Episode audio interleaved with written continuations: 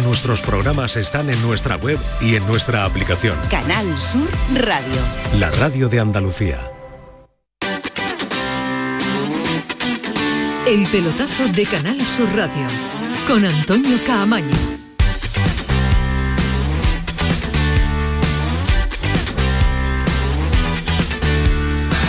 ¿Qué tal? Buenas noches. Sintonía de Canal Sur Radio, sintonía del pelotazo. Ya lo saben, hasta las 12 de la noche. En un lunes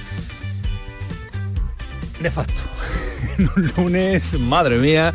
Madre mía, el lunes que nos deja, no porque estemos mal, todo lo contrario, sino porque venimos de un fin de semana donde el Betis ha salvado la dignidad eh, liguera con los tres puntos que había que sumar y además sobre todo en la clasificación lo deja en un puesto que empieza a mirar hacia arriba con seriedad eh, y empieza a plantar ese equipo de Pellegrini de nuevo las bases de una nueva pelea por estar en eh, Europa. Después habrá que ponerle el apellido que haya que ponerle al conjunto verde y blanco, pero a partir de ahí un auténtico desastre. Y, en, y no sé si recuerdan que el jueves debatíamos aquí eh, qué partido era el que iba a protagonizar una semana más calentita después o unos días posteriores más eh, calentitos. Mm, Había opiniones para todos los gustos.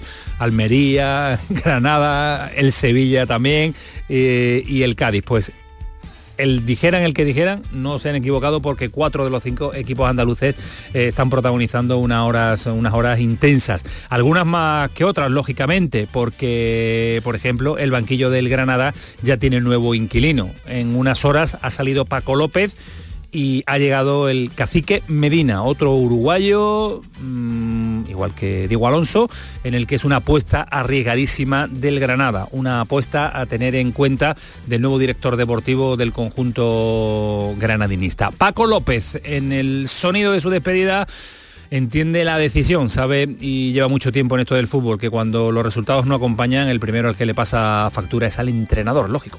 Entiendo la decisión, entiendo la, la situación y, y, que yo soy el primero que, que quiere lo mejor para, para, este club y ojalá este cambio sirva para que el Granada se quede en primera división, que es lo que deseamos y queremos todos los que queremos a este club.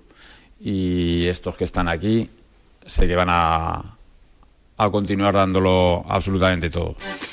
Ojalá se pueda salvar el Granada, es el mensaje, es la, bueno, el deseo de Paco López, que ya tiene sustituto, que ya ha entrenado incluso en el día de hoy, mañana va a ser eh, presentado.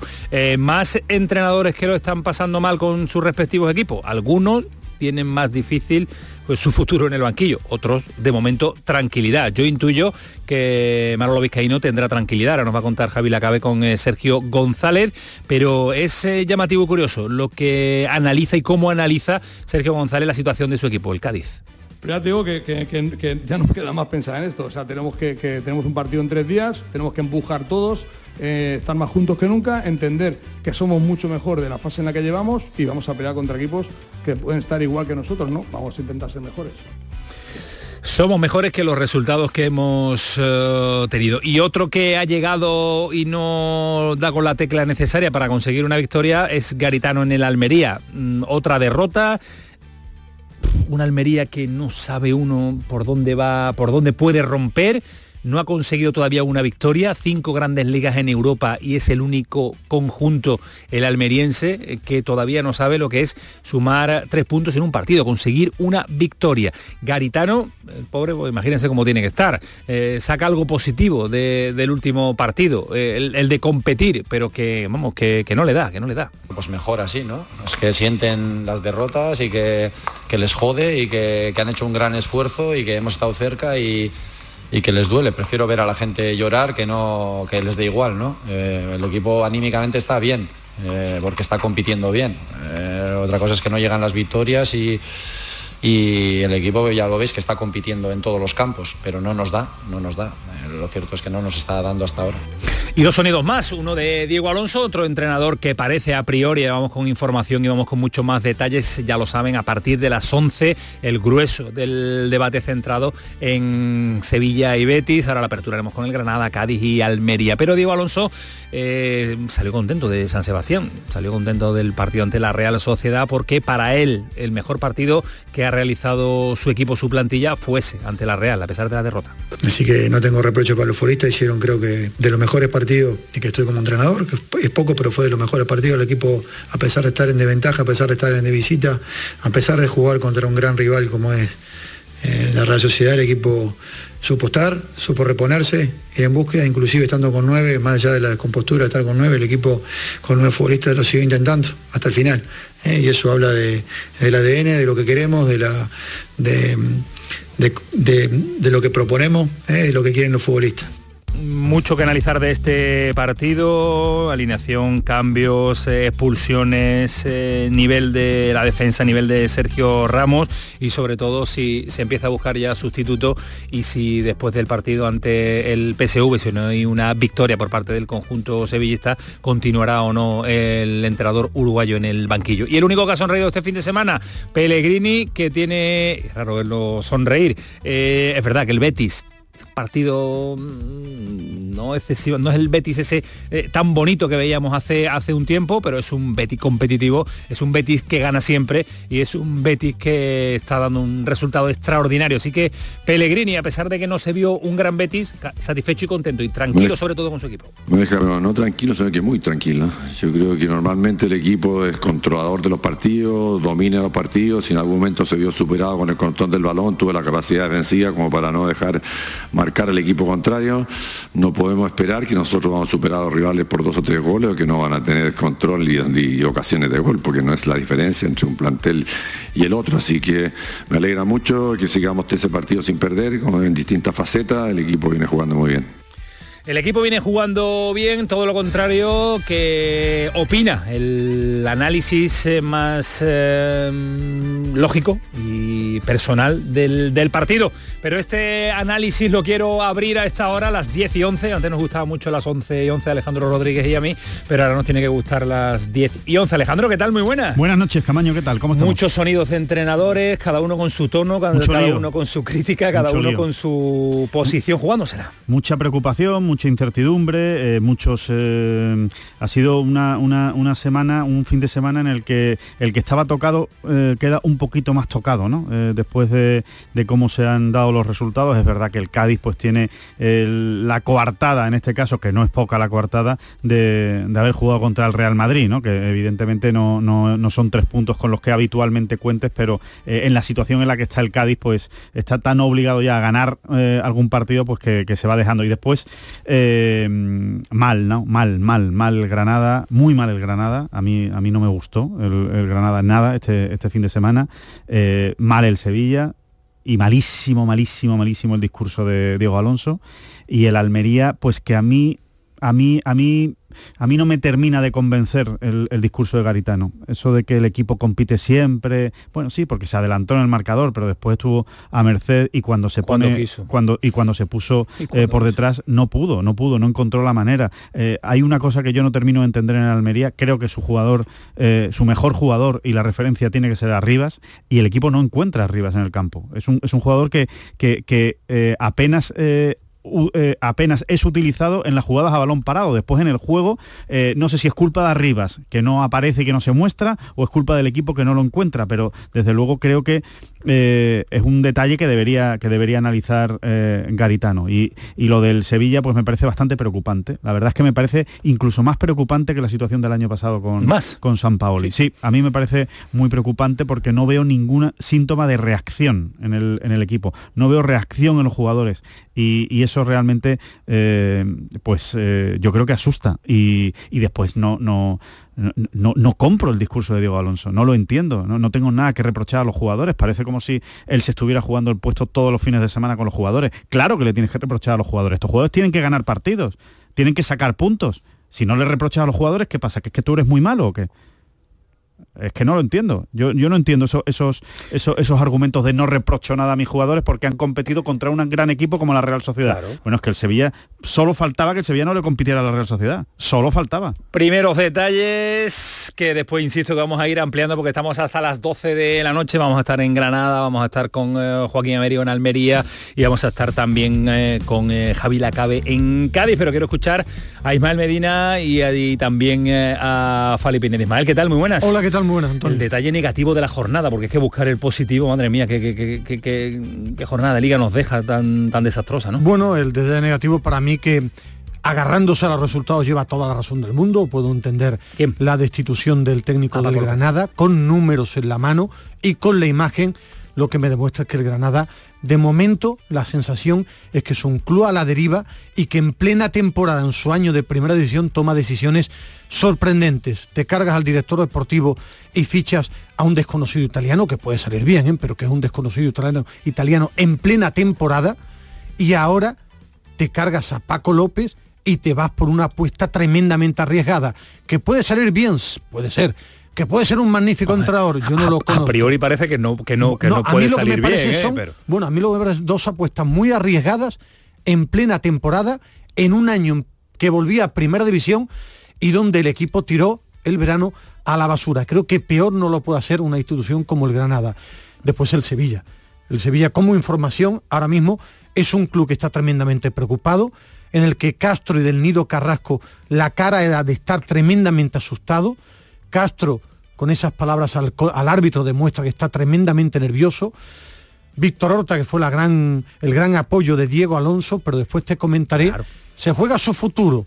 Hay muchos nervios y mucho miedo en el Sevilla por la imagen del equipo y porque le compro, y mira que no me gusta estar de acuerdo con... Y además tan pronto, y tan pronto. Es más, a lo largo del programa... Mm, me duele estar de acuerdo con, ya con tiempo de arreglar Pero la sensación que transmite el Sevilla es de enorme preocupación porque nadie es capaz de, comandar el barco y los jugadores no saben si se van a ahogar o tienen que respirar para salvarse pero es comandar el, barco y además encontrar el problema futbolístico, porque es que mm, han pasado entrenadores, eh, analistas y ¿dónde está el problema del, del, Yo sí lo Sevilla? muy claro, Futbolísticamente, vale, perfecto, me parece, me parece, muy bien, me parece muy bien.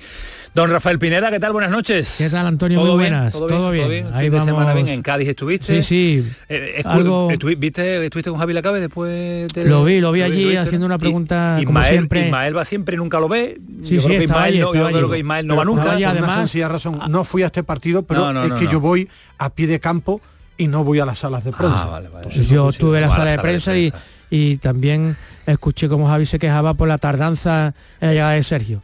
Porque supongo que tú estabas estaría, estaría haciendo algo en con derecho, claro. y tardó, tardó muchísimo. Bueno, ¿qué, con, qué, con, ¿qué es lo más negativo que has visto esta jornada? Porque... Me, quedo con eh, los discursos falsos en el fútbol tres equipos, tres entrenadores que, no, que estaban deseando llegar al parón para fortalecer las ideas para que los equipos iban a venir muy bien después del parón, tenemos tiempo para trabajar y me decepcionaron tremendamente Granada, Almería y Sevilla.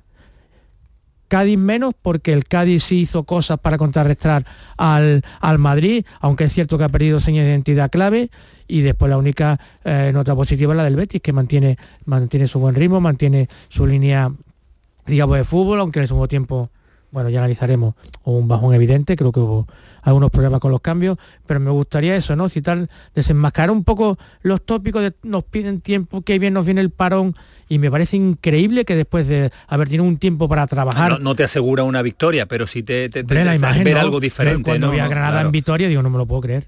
O sea, bueno, el primer tiempo del Sevilla, eh, que, han hecho, que han hecho dos semanas. Sevilla, claro y, cuando ves a un Girón Atleti de Bilbao que van a, 150 kilómetros por hora en un partido entretenidísimo donde el Girón ha recuperado de nuevo el liderato, sigue ganando 1-0, continúa. vamos a ganando el tópico de correr, juegan muy bien al fútbol. esto no es atletismo, sí, pero que últimamente el ritmo intenso, el ritmo intenso, la velocidad. Perfecto. Y jugar bien al fútbol que es que últimamente se habla, lo que han corrido, eh, perfecto, esto es jugar bien al fútbol. El Girona juega muy bien al fútbol y el Atleti lo hace el Betis juega bien al fútbol cuando tiene la pelota, sí. No, no a un ritmo extraordinario. Que se puede ganar, pero- bueno, es tu opinión. Yo creo Yo- que no, el Betis no está jugando Bueno, bien al fútbol y está No ganando. se puede comparar a Es que- día de hoy el fútbol del Girona con, Con el del Betis. Claro, por eso le lleva tantos puntos. A ver, hay que eso. jugar, como dice Ismael, estoy de acuerdo, hay que jugar bien al fútbol y cuanto más rápido mejor. Claro, hombre, jugando lento. Es que hoy se eh, juega, es, que, es que es un debate que hemos planteado muchas veces cuando los equipos españoles o los andaluces compiten en Europa. El ritmo que se juega en Europa, algunos jugará bien, otros no jugará bien, pero el ritmo, a Pero- priori, y la intensidad del partido, el Girona y las el acciones defensivas, y ofensivas, el Atlético de Bilbao juega con ritmo, pero Siempre. juegan bien. Yo bien, veo, bien, yo, claro. yo he visto Bueno, equipos italianos pero hay equipos que o juegan equipos con ritmo y no juegan tan bien. El Crystal Palace juega con mucho ritmo Un equipo que y no es tan todos los bonito fines de, de ver. semana, No, eh, pero es que en la Premier hay muchos equipos que juegan con mucho ritmo de ida y vuelta, pero no juegan bien al fútbol. Y después una cosa, Antonio, que, que se me ha olvidado apuntarla. Los problemas institucionales se acaban reflejando en el campo. ¿eh?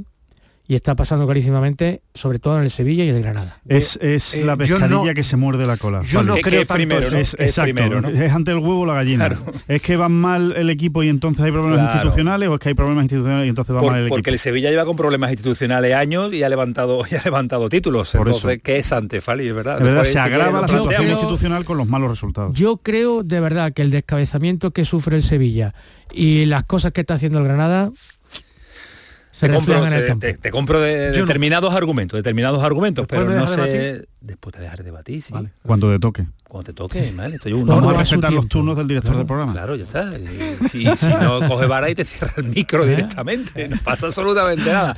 Hoy he visto la- el, el periodismo me- veterano, Alejandro, se han ido hoy a ver a la nueva ciudad deportiva ¿Medroso? del Betis. Me han dicho que es un auténtico espectáculo, me lo ha contado Manolo Martín, que es preciosa, Me lógicamente. Yo no he estado, pero yo me tampoco he visto imágenes, Me lo me, han contado que es todo nuevo Ismael Medina. Eso es increíble, nueva- eso sí que es increíble, que esté todo la, nuevo. la- la noticia no es ir porque yo en los 34 años que llevo el periodismo es ir a los sitios ver las cosas preguntar y estar lo que pasa que ahora como es igual que lo del fútbol y, y correr tanto y el Pero- kilometraje pero la no te- noticia no es ir a una inauguración a un acto creo que es lo que tiene la- que la hacer noticia es la que mayoría la de periodistas Ya, pero noticias que habéis estado y podéis contar cosas, ¿no? Claro. lógicamente y después te Alejandro y yo hablaremos no de- hemos ido. Cada vez ocurre menos, es verdad. Cada vez ocurre menos que los periodistas, que el después si periodismo te vaya a con los Fali sitios. traemos historias de No, Vieites, no, tú cuentas las tuyas. de no sé, Isco. Gonzalo, ¿os estáis No, compinchados los dos para no, que cada uno cuente una? en un Hemos ido en autocar comandita. Ah, ha habido los dos, los veteranos juntos. somos jóvenes Jóvenes, jóvenes periodistas, pero dame algo, dame ve alguna imagen que te haya llamado la atención. Cuéntanos Bueno, algo. más que imagen, después te voy a hablar de Isco, ¿De Isco? lo que piensan en el ¿Estaba Isco Betis, allí? de Miranda, no estaba Fekir, Petzela y Guido y Manuel Pellegrini. Hombre, Ha ido todo el mundo. Efectivamente. los, pe- los pesos pesados. con Rafael Gordillo y unas grande, instalaciones extraordinarias. estar el alcalde de Sevilla. Fíjate, sí. fíjate si ha ido gente. Y el de los hay- hermanas. y hay, Ha ido Ismael, Se entiende. el Y de los Rafa hermanos Gordillo. se y hay un ambiente en el Betis hay Eso- un eso punto de ambición me gusta, me hay Crecimiento, ¿no? Sí. Huele a crecimiento el equipo, ¿no? Van a intentar por están obsesionados con esa Champions y lo van a intentar son conscientes de que es complicado pero hay un punto ahí de ambición que- que me ha gustado Si le pusieras nota a Sócra- al partido de Sócrates, No, Uh, jugó acertó Alejandro Rodríguez. Esto, este sonido lo pueden dejar grabado y que lo vayan perdona, metiendo. eh, Alejandro apostó por anécdota, Pet- ¿no, Al- Alejandro? Alejandro apostó no, Alejandro apostó por Petzel y Sócrates, Sócrates. y jugó Chadi. No, no, perdona. No, yo dije que iban a jugar Petzela y lo Chadi. bordó, lo bordó. Eso, no, no, eso es lo que yo dije. Está grabado, está grabado. Dije, pero digo, en todo caso, si Sócrates juega, va a jugar con Petzela. A mí me lo que no va a sorprendió- ocurrir es lo que tú decías, que era Sócrates con Chadi Me sorprendió que jugara Petzela muchísimo porque pensaba que lo iba a guardar para el choque decisivo ante el, el Esparta de Praga. Y la novedad fue que no jugó Marroca, tocado, guardándolo para ese partido. No jugó Sócrates. No, jugó Sócrates Ismael, con las ganas que teníamos de verlo. No, lo que pasa es que uno hace apuesta, se equivoca o puede acertar diciendo que iba a jugar Sumaré con Fernando, que lo puedes recordar también, Ah, que bien. nadie lo pensaba. ¿Lo tenías guardado qué? Lógicamente. Lo tenía preparado en el coche, como sabía que íbamos a darle. asumo mis errores también. El contragolpe Yo mismo digo mi, mi Tus acierto. aciertos. Bueno, pues prepárense, prepárense para lo que viene, porque los lunes vienen, suelen venir el personal fresquito, suele venir eh, de un Sí. fin de semana de mucho fútbol, de- con muchas ganas de contarlo absolutamente todo. Te iba a decir mucho ahora, trabajo, ¿cómo ¿verdad, estáis? Alejandro? ¿Cómo Claro. estáis? Vais, vais por delante de mucho golf. De mucho golf, porque Andalucía, cómo- Costa del Sol, disfruté, Open de España. disfruté el jueves con Azara. eh. Sí, Tráela un día. pues es difícil porque, porque vivo en Florida, como bien sabes, Pero y tráela un- está por, pero está por tenemos- Andalucía. ¿eh? tenemos que conseguir que venga que venga un día aquí y que esté y que esté todo el programa. Además es muy futbolera. Le gusta mucho el fútbol, así que, que seguro que se lo pasa bien y nos lo hace pasar bien aquí. Seguro, seguro. Y no ha sido muy bueno el Open de España para, para Zara, pero ha habido... Ya te he leído, ya pero, lo ha habido, leído. pero ha habido otra malagueña que lo ha abordado, que ha sido Ana Peláez, que, que ha estado a punto de ganar el torneo y de ganar la Race to Costa del Sol, eh, el ranking del Ladies European Tour, y la verdad es que nos ha hecho disfrutar muchísimo en, en esa semana en las brisas. Vaya campazo, por cierto, vaya campos de gol que tenemos en la Costa del Sol, pero especialmente las brisas, Sí, qué campo más espectacular. Pregunta que te haría Ismael Medina, ¿ya no hay más gol? No, sí, sí. Golf esta semana, siempre. esta semana juega Tiger Woods, imagínate si hay golf. Vuelve Tiger No, Woods. cuando él semana. pregunta eso es si tú vas. Ah, no, no, no, no, yo no. Yo, ¿Hay ahora- más gol donde tú vayas? Esto ya, esto ya, eh, de- creo que de aquí a final de año es todo, es todo a distancia. A mí me encanta, Trabajando desde casa. me encanta el golf porque juegan siempre y no hay que si el calendario, que si están muy cansados, no. A jugar, cansancio. a viajar. a- Qué Estoy- maravilla. ¿no? Estoy de acuerdo. Hombre, tampoco correr lo que corren los jugadores Hombre, de fútbol pero tiene- pero- los juego de contacto. Pero de tiene su contacto, desgaste también, pero ahí- Los, los de Que ajedrez. viva el Mira- espectáculo. Mira el color, Lo- que, mira el color Yo, que trae. yo sigo, yo sigo diciendo que ese debate sobre el cansancio de los golfistas no se puede mantener con gente que no haya jugado nunca al golf. No, yo Anda. te digo que no hay contactos No se puede y no hay mantener lesiones. no lo saben. No hay tantas lesiones Sí. como en el fútbol porque no es un deporte es- de contacto. Bueno, hay muchas lesiones en el golf. Hay, hay Porque de son espalda, movimientos hay lesión de rodilla. Cuidado, eh, en el golf hay muchas lesiones. Y Menos casi- que el, el deporte de contacto, seguro. ¿Tiene- ¿Tienes, el, ¿Tienes el dato para compararlo como no tú lo me dices tengo, a mí? No lo tengo, es sensación. Comparar. Ah, Es mira, sensación. no hay el dato para compararlo. tú eres de datos. Tú eres Claro, de por, eso no, por datos. eso no voy a discutirlo, pero mm, las lesiones de muñeca son muy habituales en los golfistas, por ejemplo, que les hacen parar cuatro, cinco, seis meses. O sea que hay, que hay lesiones, que hay lesiones, un movimiento muy repetitivo, en fin. Bueno, que no nos vamos a poner ahora a hablar del golf, pero que, pero que sí, que sí. Por cierto, 1-1, acaba de marcar Iñaki espectacular de Iñaki Williams. En el empate a uno. Partidazo de fútbol entre el Girona y el Atlético. Efectivamente, partido muy bonito de, lunes, muy agradable de ver y a la vez escuchando este pelotazo que abre sus vías ya de conexión con Paquito Tamayo, que abre ya lo que más le gusta a Alejandro Rodríguez en este momento de la radio, que es que Paco Tamayo nos abra su casa, La cabaña. nos abra su cabaña importante, cada día va creciendo y nos ponga al tanto de cómo se pueden en- poner en contacto con nosotros y qué dicen los primeros mensajes que llegan de nuestros oyentes. Hola Paquito. ¿Qué tal Antonio? ¿Qué tal a esa gran mesa que tienes contigo? Bienvenidos a la casa de las redes sociales del pelotazo, a todos los oyentes que desde ya pueden comentar con nosotros pues eh, todos los temas que vamos a tener sobre la mesa. Ya están entrando temas con respecto a Del Nido sobre todo y también a Paco López, pero antes vamos a recordar que podemos seguir recibiendo muchos mensajes en el 616-157-157 y en nuestro Twitter arroba el pelotazo CSR. Por ejemplo, un oyente nos dice, mientras Del Nido, Hijo y Pepe Castro sigan al mando, este equipo irá a la deriva, limpieza total del club ya. Otro oyente dice que nunca pensé que algún día diría que quiero a Del Nido Benavente de nuevo como presidente, pero creo que es la única opción para reconducir el desastre. Y por último, otro oyente nos dice, qué pena, pero ya no había otro camino. Gracias Paco por todo lo que has hecho por mi Granada. Antonio, hoy vamos a tener preguntas ¿eh? para la mesa, por lo que los oyentes Ole, también. ole, ole, ole, tanto ¿están Ismael, preguntando Alejandra? Fali, a ti, Ale- Antonio, que nunca, Ah, que siempre te escaqueas, ¿eh, Antonio? Bien, si te hacen alguna preguntita al final del, del programa. Vale, vale, vale, perfecto, me parece genial. Mientras lleguen preguntas, aquí están estos señores para poder y palos responderlas. también, y los Palos, palos, palos a Ismael Medina. Que le pregunten por A mí Sócrates. me ¿Qué gustan le mucho los palos a Ismael Medina, especialmente. ¿no? sí, sí, sí. Que les den palos. Me suelo equivocar. Porque se defiende bien. Siempre tiene una carta marcada, pero desde que tenía 18 años es imposible que pierda una batalla. Son las 10 y 27, Kiko Canterla, Juan Carlitos Varas al frente de esto. ¿Cuántas veces te han llamado Juan Carlito? Juan Carlos? Nunca, ¿no? ¿Sí? ¿Muchas? ¿Sí? Juanito. esto es el pelotazo. Y esto es sigue Canal siendo un programón. ¿eh? Estás últimamente se te olvida, ¿eh? Estás últimamente. Pues ya me tengo que meter, porque si no es que ¿Lo es tienes preparado? Dale un- ¿Tienes preparado? Porque Un rever por ahí. ¿Sí? ¿Cuánto aguantamos? 5, 4, Ya. 3, 2, 1. Programón. ¡Vámonos! El pelotazo de Canal Sur Radio con Antonio Caamaño. Encuentros Carrusel Taurino. El jueves 30 de noviembre, Canal Sur te invita a conocer los pilares de la tauromaquia a través de la charla con Carmen Tello. Con la esposa del maestro Curro Romero profundizaremos en el papel clave de la mujer del torero, un sustento emocional incuestionable. Modera el director del programa Carrusel Taurino de Canal Sur Radio, Juan Ramón Romero. Desde las 8 de la noche en el Teatro Fundación Cajasol. Entrada libre hasta completar aforo. Encuentros Carrusel Taurino, con el patrocinio de la Fundación Cajasol. A ver esa foto, decir patata. ¡Hijolusa! En el supermercado, dale la vuelta al envase y encuentra nuestra marca para garantizarte una gran calidad en tu mesa. Patatas Hijolusa. Amamos las patatas. Empresa colaboradora del Plan 2030 de apoyo al deporte de base. La noche está llena de sorpresas, de gente brillante, de momentos inigualables, de espacios y ambientes fantásticos. La noche de Canal Sur Radio con Rafa Cremades. De lunes a jueves, pasada la medianoche. Un programa que ya es un gran club, con grandes invitados, música en directo y mucha complicidad. Contigo somos más Canal Sur Radio. Contigo somos más Andalucía.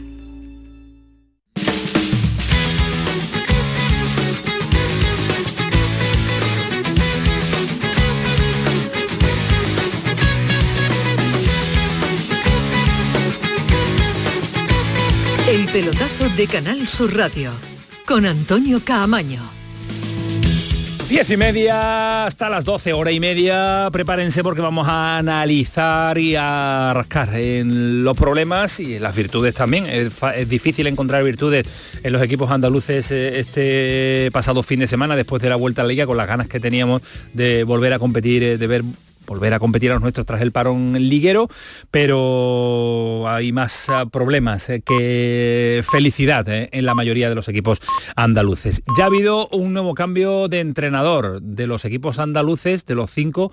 Tres han cambiado ya. Cambió el Almería, cambió el Sevilla y cambia ahora el A Granada. no le ha ido nada bien. A los dos que han no le ha cambiado. ido nada bien. Y al Villarreal ya ha cambiado también El y tercero. tampoco le ha ido, tampoco le ha ido, le ha ido nada bien. bien, ha pasado Bueno, Marcelino ha empezado con dos triunfos. Pues digo el segundo, ¿no? El segundo no lo ha ido de No, nada bien. lo echaron. Eso, eso, que duró, duró tres, duró tres Ah, el días sí, El segundo también lo O sea, hay que echaron. llegar a tres. Hay que llegar Para a tres para, que te salga bien, sí. hay que echar un triple, hay que echar un triple. Dice la ley del fútbol que el tercer entrenador es el que te hunde. No siempre ocurre. Coño, en el Sevilla el tercero le, le levantó un título, el tercero. El, el- el Sevilla ha tenido años, insisto que a las 11 vamos a meternos de lleno, eh, años con tres entrenadores, ¿no? Muy Be- muy de Tendría que Berizzo, pensar. Berizzo, Berizzo. Hombre, ¿Es de Berizzo? Sí, Berizzo. No, tan antiguo, Ismael, me parece. Bueno, ¿no? sí, hombre, No, no tanto. hace, bueno, de hace ya Berizzo. El nueve año años, de por lo menos, ocho Berizzo años, ¿no? fue Berizzo, Montela, Ese año Caparrós, fue ¿no? tres, ¿no? Sí, ese año fue tres, fue tres. Y no, tampoco mm, le fue mal, ¿no? Al final, ¿no? Bueno, entró Bueno, en Entró Europa. en Europa y Llegó a cuartos de la. Champions, jugó la final de la Copa, No fue mal, no le fue se mal. metió en Europa, no está mal. Por eso te, te, te, te tumbamos el, el análisis Fabi, No, no, dice la ley tercero fútbol, cuando hunde, llega ¿no? el tercero... Una ley no es- escrita, ¿verdad? Sí, claro, que hay como tantas... Que no tiene comparación. Sí, sí, no es el código Hammurabi.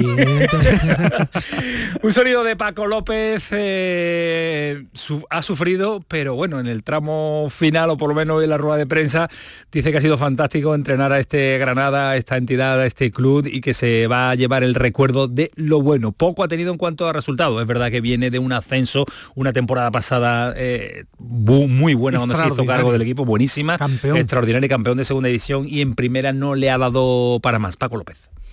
Trato de quedarme siempre con lo, con lo bueno. Los momentos difíciles eh, se pasan y se analizan para aprender y para mejorar, pero uno trata de quedarse con, con los momentos buenos y bonitos y todo lo que, insisto, todo lo que he vivido aquí en, en esta ciudad, todo ha sido pues, prácticamente positivo. Y lo que he vivido en mi vestuario, con mis jugadores, con, con la gente que trabajamos en el día a día ha sido ha sido fantástico, que no puedo decir lo, lo contrario. Se marcha un gran entrenador que no ha tenido suerte, yo creo que ha tenido problemas de planificación en cuanto a determinadas posiciones, lo venimos contando a lo largo de toda la temporada, sobre todo en problemas defensivos, pero se marcha un tipo extraordinario ¿eh? y hemos tenido solo la oportunidad de hablar con él una sola vez, pero desde la distancia. Señorío, señor yo sobre todo lo que... Lo a pesar que- de que diga Imán Medina que en la rueda de prensa no se saca nada y no se puede ver nada, la única forma que hemos tenido de saber algo de Paco López son sus ruedas de prensa y sus comparecencias. Y a mí me parece un tipo extraordinario con una, una categoría brutal y que se marchó un buen entrenador. Sí, bueno, fundamentalmente yo me hablo de su actitud, eh, porque realmente creo que es impecable. La, actitud de Paco López no es fácil. ¿eh? Eh, los tiempos que corren y cuando estás atacado y cuando estás en el, en el ojo del huracán, cuando con el que ha estado Paco López mucho solo tiempo. tuvo un calentón hace poquito con un compañero. sí, pero, pero bueno, pero hasta el, hasta el calentón fue elegante de, Paco López, ¿no? Y, y, bueno, es una pena, la verdad que es una pena porque eh, se, le ve que es eh, dedicado, que, es hombre de club, que, es dialogante, que bueno, tiene muy buenas maneras, pero evidentemente los resultados no eran insostenibles. Yo creo, fíjate, yo lo único que le, achaco a, Paco López es mi sensación, evidentemente no, no, lo vivo como alguien que está siguiendo los partidos del Granada día a día, pero mi sensación es que perdió el sello de identidad, perdió la manera que tenía de jugar al fútbol su Granada, que efectivamente era una manera un poco eh, más valiente quizá de la cuenta para la plantilla que tenía? Puede ser. Que los partidos eran un poco eh, montaña, eh, ruleta rusa Puede ser, pero en cuanto perdió la, esa seña de identidad y se convirtió en un equipo que trataba de defender un poquito mejor pues para que no yo, hicieran tanto pues daño. Yo creo que mantuvo demasiado tiempo su seña de identidad. Yo creo, que sí, yo creo que... Ya no se sabía lo que jugaba ahora, lo debatimos y escucho a Fali y a Ismael Madina. Saludo, incorporo a Rafa Lamelas que vive el día a día, que está viviendo estas jornadas de, intensidad, de llegada de un nuevo director deportivo, de la salida de Paco López, la llegada de, de, otro, otro Medina, que como sea la mitad del que, tenemos aquí, había, había a Rafa Lamela. Rafa, ¿qué tal? Buenas noches. No será primo, ¿no? Porque si no, ¿eh? Ahora mismo El que se va soy yo. grande eres. Por lo menos sonreímos algo, Rafa, porque no está el ambiente como para, para hacer demasiada broma, pero, pero ¿qué vamos a hacer nosotros, no? Sino, sino intentar transmitir positivismo a todos los aficionados de Granada que nos escuchan, porque la situación es, crítica, pasa a ser ya crítica. Sí, sí. Ha sido un nudo de emociones todo el fin de semana, desde el viernes que fue un chasco tremendo, ¿no? La actuación del equipo con el Alavés, a un fin de semana en el que todo se ha cocinado, que ya se veían venir los acontecimientos a, raíz del partido, la, inminente destitución de Paco López y saber quién iba a ser el sustituto, ¿no? La despedida de Paco pues ha sido un poco a la altura, ha sido una persona muy digna, súper elegante, ha soltado un dardo, que yo creo que bueno, que al final no, ha dejado de, expresar un secreto a voces eh, en alto, ¿no? Que, que, es el, tema de que prácticamente desde pretemporada a lo que estaba esperando era el mercado de invierno para, poder intentar reforzar al equipo y, mejorar la plantilla, ¿no? y que incluso había futbolistas que, que, lo reconocían y que lo asumían así. ¿no? Eh, no pudo ser, no ha podido llegar a esa, a esa base que era, que era el mercado de enero va a tener que ser con, con, el cacique Medina, con el que el Granada intente asaltar eh, el mercado y sobre todo sobrevivir a ese mes de diciembre que todavía le queda por delante, donde tiene que intentar sumar puntos, ¿no? No puede ser de otra manera. Rafa, ahora, ahora analizamos también y te queremos escuchar al respecto de, de qué crees tú que ha sido el, error que ha llevado a Paco López o la planificación deportiva, o no es culpa suya, o es indirecta, o es directa, pero ha sorprendido muchísimo lo del cacique Medina, un auténtico desconocido, ¿no? Sí, vamos a ver, nosotros em, sacamos el nombre, nos enteramos un poquito que se estaba sondeando la figura de Gaby Milito. Y el cacique Medina no nos choca porque nos parece un perfil parecido, ¿no? Es un técnico sudamericano, técnico de nuevo cuño, con un bagaje pero principalmente en, Sudamérica, en la Liga Argentina, eh, en este caso en el cacique Medina también con aventura en su país, en Uruguay y en Brasil, y bueno, todavía recorrido corto, una edad temprana, gente con muchas ganas de volver a España porque han sido futbolistas aquí. Es decir, entendemos que hay un sello por parte del nuevo director deportivo, que también es joven, que también es nuevo en esto y que de alguna manera se la, ha decidido jugársela con, con, alguien un poco de su perfil, ¿no? Con alguien que, se sale un poco de la rueda habitual de entrenadores, de entrenadores salvadores y que intenta plasmar pues otro sello en, en, Europa, ¿no? Vamos a ver si lo consigue, si tiene tiempo y si sobre todo se encuentran los miembros necesarios. ¿Os, ha sorprendido? ¿Os ha sorprendido, Fali, lo, de, lo del cacique? mira, Antonio, veníamos hablando aquí en las últimas semanas que el nuevo director deportivo de Granada nos tenía que, eh, que tenía que responder a una situación comprometida y que seguramente iba a salir por, por algo que, nos iba a sorprender.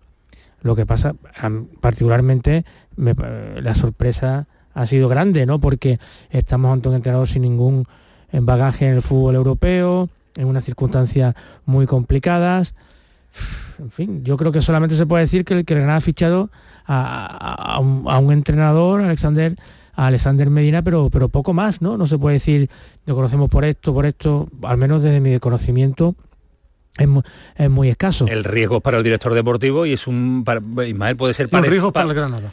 Sí, Eso claro. es el director. Bueno, es que al final el Granada es que- mucho más importante claro, que el director que deportivo. sí, que sí, que es que pasa como en el Sevilla. El Sevilla, Yo que eso perdemos, iba, eso perdemos iba. la perspectiva, claro que es arriesgada y él es el que se la juega. El club, ¿eh? Al final las personas trabajan para el club. Si acierta es un fenómeno, pero a mí me parece tremendamente arriesgada, pero por una cosa. Primero es porque yo no tengo claro hacia dónde quiere caminar el Granada como club. ¿Que Paco López por número se puede destituir? Sí. ¿Que ha cometido errores Paco López? Claro, es el entrenador y cuando un equipo gana tan poco, comete errores, ¿era el gran culpable? No. Para mí no era el gran culpable de la Pero, situación pero- Granada. pero suele pasar cuando, Bueno, pero cuando, cuando- claro, no, se puede señalar. que a- gana- claro, es que Bueno, es pues así. yo, pero no estoy de acuerdo con eso y como a mí me, me- me tampoco llamáis para comunicar, No. yo, yo no digo que esté en posesión de la verdad. Tú aquí me dices qué opina, a mí me parece muy arriesgado una moneda al aire cuando te estás jugando Es el que a mí me descenso parece una, que- una situación idéntica a la de Mendilíbar con, con, con- Sí. con el Sevilla y Yo el Granada. No lo sé, que he si, querido no sé si transmitir lo es veis que de forma diferente. A mí me parece direct- muy parecido a un pero- director deportivo que se arriesga con, Claro, su, eso. su apuesta. Claro, Y, y con un auténtico desconocido, que sale un entrenador, bueno, que, que no era el único culpable Sí, Mendilíbar pero- y no era el único culpable pero ahora que tampoco no iba a Paco López. fichar, no sé, a Quique Sánchez Flores, el Granada, sino que con este director deportivo la- los tiros iban a ir Sí, por pero ahí. también nosotros muchas veces criticamos, no, no se arriesga, no se apuesta por gente joven, no se va a otros sitios, pero no se abre el mercado, siempre depende- el círculo de entrenadores depe- es el Depende del momento. Hay momentos y momentos. Hay momentos donde tú puedes dar un proyecto eh, cuando se empieza, eh, en verano. Ahora las circunstancias son muy delicadas. Eh, eh, yo ojalá me equivoque, a mí me parece una barbaridad la decisión. De verdad, me parece, con la mayor objetividad posible lo digo, me parece una barbaridad. O sea, traer a alguien que, que eh, si, si, de verdad que ojalá me equivoque y, y no sea así, pero lo normal es que el cacique Medina se entere de qué va su plantilla y de qué va la Liga Española dentro de dos meses. Y el Granada no tiene dos meses. Entonces, o este tío es un genio y ha estado viendo el Granada todos los partidos y tiene más informe encima de la mesa que, que Cruyff en la época del Barcelona, o a mí me parece que, que- que es perder tiempo, traer a alguien que, no, que no conoce nada de esto y se tiene que enterar, se tiene que poner al día. Entonces, no sé, ojalá, de verdad que ojalá me equivoque y, y Ojalá, esto, ojalá, y claro. esto sea así, pero a priori me parece una, una barbaridad, realmente. Esa es la duda que tenemos ahora mismo, ¿no? Eh, mañana lo presenta, mañana se le podrá preguntar ese tipo de cuestiones del grado de conocimiento que tenía cerca de Granada, cómo se estaba preparando para desembarcar en Europa o en la Liga Española y en qué momento se habían producido ya los contactos con el Granada, ¿no? Que generalmente esto no se desvela, ¿no? Pero bueno, con las respuestas que dé vamos a poder intuir si hace ya varios días que se había establecido eh, el, hilo con, con Mateo Toñozzi, ¿no? Con el director deportivo del Granada.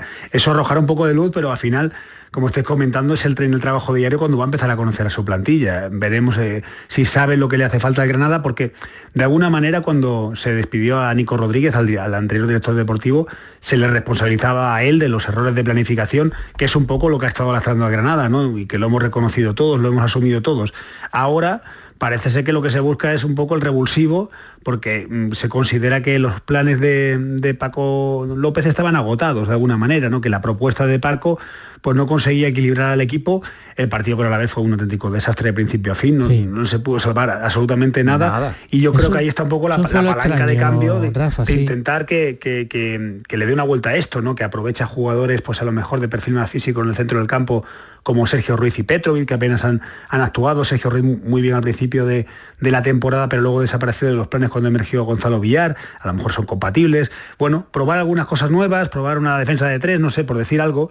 eh, soluciones que a lo mejor no ha explorado tanto Paco López y que a lo mejor si esta persona tiene la mente más abierta, pues la- las emplea. No sé si serán las soluciones, pero desde luego sí son alternativas. Decías tú, eh, mañana conoceremos eh, la rueda de prensa eh, su grado de conocimiento, qué dice del Granada, qué piensa, pero mm, ¿qué, qué va a decir mañana la rueda de prensa, Rafa?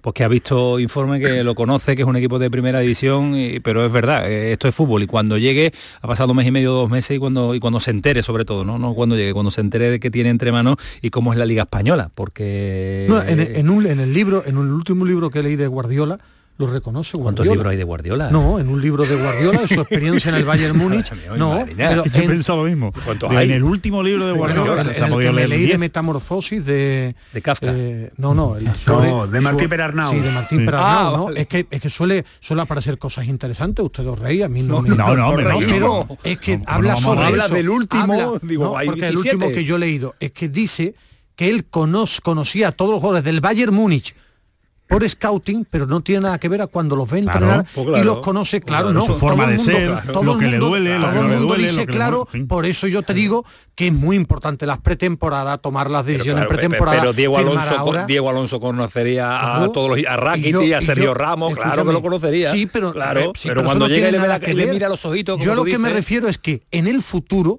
veremos, pero lo del pasado del Granada, yo sí lo critico muchísimo, porque ha tirado a la basura el verano para ser un equipo para competir. Tú señalas a la dirección deportiva entonces, no, directamente. al club al completo. Porque no estoy allí como Rafa, por, que al No, no, director no, deportivo está- lo bien deja. dicho, Ismael. Claro, Es al que club no solo completo. de una persona. Es de, al club todos, es de completo. todos. Porque tú asciendes a primera división con un entrenador competente y has tirado la pretemporada a la basura, la ilusión de la gente, y ahora te puede salir bien, sí, pero aprender de por qué cambias de director deportivo, de entrenador y después otras circunstancias. No ganaba, estaba mal, sí, pero el vestuario ha estado con él. Yo no recuerdo una rueda de prensa de un vestuario al Claro, claro, completo, Entonces- estando en la despedida del Entonces, entrenador, como hemos como dicho, yo he leído en el como he ideal, dicho al principio, las cuestiones institucionales de organización de la entidad al final acaban repercutiendo en el rendimiento del primer equipo. Lo, lo veníamos diciendo, esas circunstancias de cesar un director, destituir a un director deportivo, traer otro que tiene que lidiar con un entrenador que no gana, reemplazar, son cuestiones muy complicadas, muy complicadas. A Rafa, eh, fichajes, ya estamos en el mercado casi casi a falta de un mes, Eh, lo, veníamos, lo venía pidiendo Paco López, eh, lo venías pidiendo tú y todo el mundo que sigue habitualmente al Granada con la carencia y debilidad que tenía defensiva, va a llegar también eh, Medina pidi- pidiendo fichajes, lógicamente, ¿no? Sí, bueno, mm, más que pedir Medina, yo creo que Mateo Toñón sí ya estará. Sabe, Es decir, él, su esperanza es, eh, yo creo que la misma que ha expresado Paco López, yo creo que en esa idea coincidía, ¿no? Hay que llegar vivos al mercado de invierno con una distancia razonable con respecto a la permanencia y a partir de ahí es donde realmente vamos a apreciar el talento, si lo tiene de Mateo. Eh, Es decir, la habilidad en el mercado para captar, para negociar, para dar salidas, que también es importante, para evitar que se vaya alguien que no quieras y ya sabéis a quién me refiero, de, de entre toda la plantilla de Granada, y de esta manera intentar revolucionar la plantilla. Pero claro, yo insisto, repito, es que hay cuatro partidos importantes para mí en el mes de diciembre. Entiendo que el de Bernabéu es muy complicado, pero hay que intentar que el equipo gane el Athletic Club de Bilbao en los Cármenes, se enfrenta también al Sevilla en, en los Cármenes, al Celta fuera, al Cádiz en, el primer partido de, de enero, es decir, al final, antes de terminar la primera vuelta hay que sumar puntos, porque si lo Granada va a estar desahuciado ya no va a querer venir nadie, ¿no? Ahí es donde se tiene que ver esa habilidad y sobre todo que ejerza de revulsivo el, el cacique Medina. no soy yo mucho de, de mirar calendario, Rafa, pero tampoco le ayuda, ¿no? Bueno, a ver, decir, eh, ¿no? eh, no Madrid, Madrid. Sevilla, Madrid Athletic Club. Celta y Celta, Sevilla. Celta y Sevilla, y antes de marchar. Sí, sí, claro. Sevilla, eso es. Cádiz. Y Cádiz, y Cádiz en enero, en la primera semana, en la semana de Reyes, ¿no? En fin, complicado, pero es el calendario, es Claro. donde hay que intentar sumar y todo. Sí, claro, en no casa. mirar mucho, porque a lo mejor te sorprende y saca donde menos te lo espera, pero, pero a priori no, Eh, no una, ayuda duda. Rafa, porque te he estado leyendo, La Rafa, en el día de hoy. Aparte de la plantilla, ¿por qué no ha ido Brian Zaragoza a la despedida? Bueno, según me comentan, según comentan, yo tengo que asegurarme del todo bien de estas cosas. Parece ser que él era, él estaba especialmente conmovido. Es decir, parece que le, que le ha venido un poco grande el tema de, de asistir directamente, de ver a Paco López, de ver sobre todo a Tony, el hermano de Paco, que, que es como una especie de, de- de familiar ya para él, ¿no? Porque, porque lo ha adoptado prácticamente Tony. Y se- según argumentan, o sea, Brian se sentía dispuesto, además se sentía con, eh, preocupado porque como había estado sancionado por amarillas en el partido de Vitoria, de alguna manera tenía el resquemor de decir no he podido ayudar a- al míster a continuar. Claro. Es decir, era una- un tema un poco más ya casi personal que, que otra cosa, ¿no? Y ese es un poco la- el motivo de la ausencia. Vallejo ha sido un tema personal y, son los dos los únicos que, que se han sentado. La verdad es que yo nunca había presenciado algo así. Eso te iba a preguntar. Muy llamativo, muy Tú- llamativo. yo- He visto despedidas de entrenadores, he visto, he visto, me acuerdo, recuerdo cuando se fue Oltra, que apoyaron pues 12, 13 futbolistas, pero ver a toda la plantilla de Granada, ver a prácticamente todos los empleados del estadio, la mayor parte de los de Ciudad Deportiva presentes en la sala de prensa Claro. estaba testada. Y vamos, me ha sido muy emocionante, de verdad, como, como persona lo tengo que decir, porque había momentos de, de que se te saltaban las lágrimas de las cosas que estaba diciendo Paco López, porque, porque ha sido todo muy bonito, ¿no? Y yo creo que a la altura y, de- y en honor de- al personaje que ha sido, ¿no? Claro. Una persona querida, que siempre va a quedar en la historia del club como, como el hombre que consiguió el ascenso y que desgraciadamente, como lo ha dicho muy bien Ismael, no ha gozado de los mimbres de, necesarios para, para intentar pues eh, pelear con solvencia por la permanencia en primera. Eh, la última, Rafa. Eh, ¿Sale el ancla que enganchaba a Brian Zaragoza al Granada? ¿Se puede abrir ese debate? ¿Se puede variar su opinión al respecto de continuar o crees tú que lo tiene, lo tiene metido en, en la mente?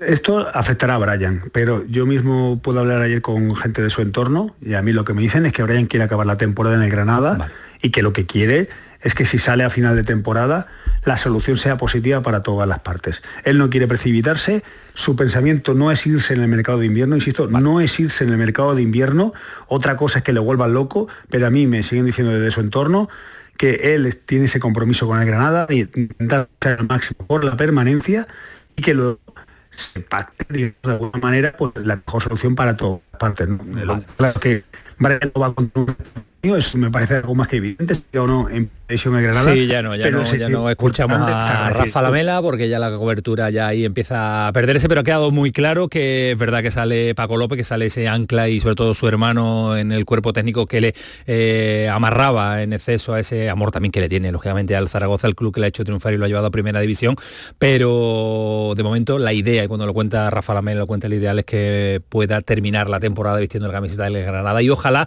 con eh, la salva al final de campaña. Eh, decirle adiós a Rafa Lamela, que hemos perdido la cobertura. Adiós Rafa, cuídate mucho.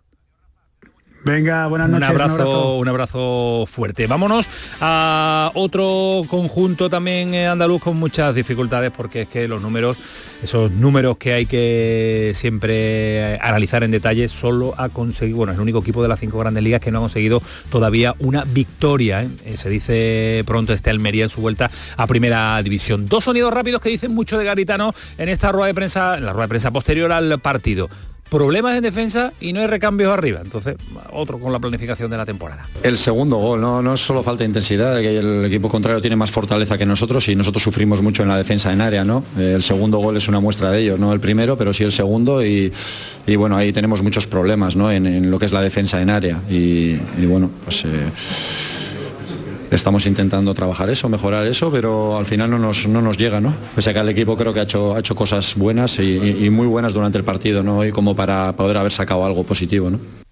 Eh, yo no, no, no, ahora con los problemas arriba, Varas.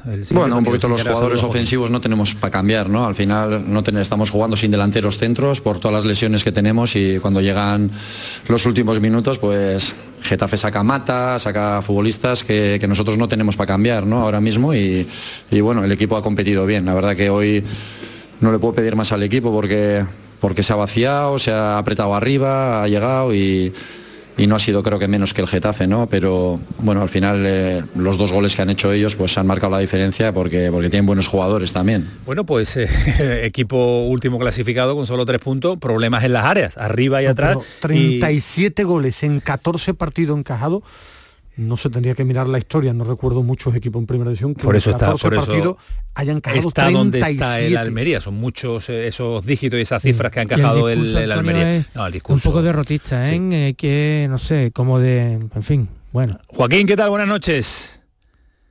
Hola, buenas noches. Eh, imposible remontar esto, imposible ganar un partido, Joaquín, no da para más. Es que la verdad que la preocupación ya la sentimos también en las palabras de Garitano, que es lógico también, que llegó para intentar agarrarse hasta el mes de enero, reforzar al equipo, como está comentando, problemas en defensa, no tenemos relevos arriba, para intentar llegar a algo vivo, pero parece que no, ¿eh, Joaquín? Pero esas palabras son diferentes a los partidos anteriores. Este es el quinto partido en el que Garitano está al frente de la Unión Deportiva Almería con los mismos resultados de los partidos anteriores, de los cuatro anteriores, pero sin embargo sus palabras habían sido diferentes en los cuatro partidos anteriores. Ahora cambia el discurso y ahora empieza a pensar en lo que no tiene, en lo que le falta, en lo que le diferencia del rival, cosa que en su presentación en sala de prensa dijo, hoy es la única vez que voy a hablar de los que no están. Hablaré siempre de los que están. Yo creo que después de Getafe empieza a aparecer un Garitano abatido y agobiado por la situación. Yo creo que empieza ya la situación a superarle y empieza a darse cuenta de que esto no era ni la sombra de lo que él pensaba que se iba a encontrar cuando llegó a la Almería. Y mirad que le queda lo que queda de temporada y una temporada más de contrato. Por lo menos eso es lo que dice el contrato que firmó cuando llegó a la Unión Deportiva Almería. Pero yo independientemente de la imagen que ofrecieron Almería en el colisión de Getafe, independientemente de que para mí quizá haya sido el mejor partido como visitante de la Almería hasta el momento, independientemente de que haya podido o no puntuar en Getafe, yo el problema lo, lo veo y reside en esos comentarios y en esas afirmaciones de Garitano. Y para mí dicen mucho precisamente de su estado anímico. Pero dicen, esto no lo saco adelante, está pidiendo ayuda, está pidiendo mm, cesarme, es que no sé cómo interpretar tampoco nosotros desde la distancia, De sus palabras. desesperación. Yo no- Sí, de yo creo que- desesperación, pero ¿qué más? de, de impotencia, como decía pero ¿y cómo Joaquín? soluciona esa desesperación? Bueno, pero, pero está muy pero también hay que ponerse en el pellejo de un entrenador quinto partido, estás bajo, las ruedas de prensa es 15 minutos después de perder.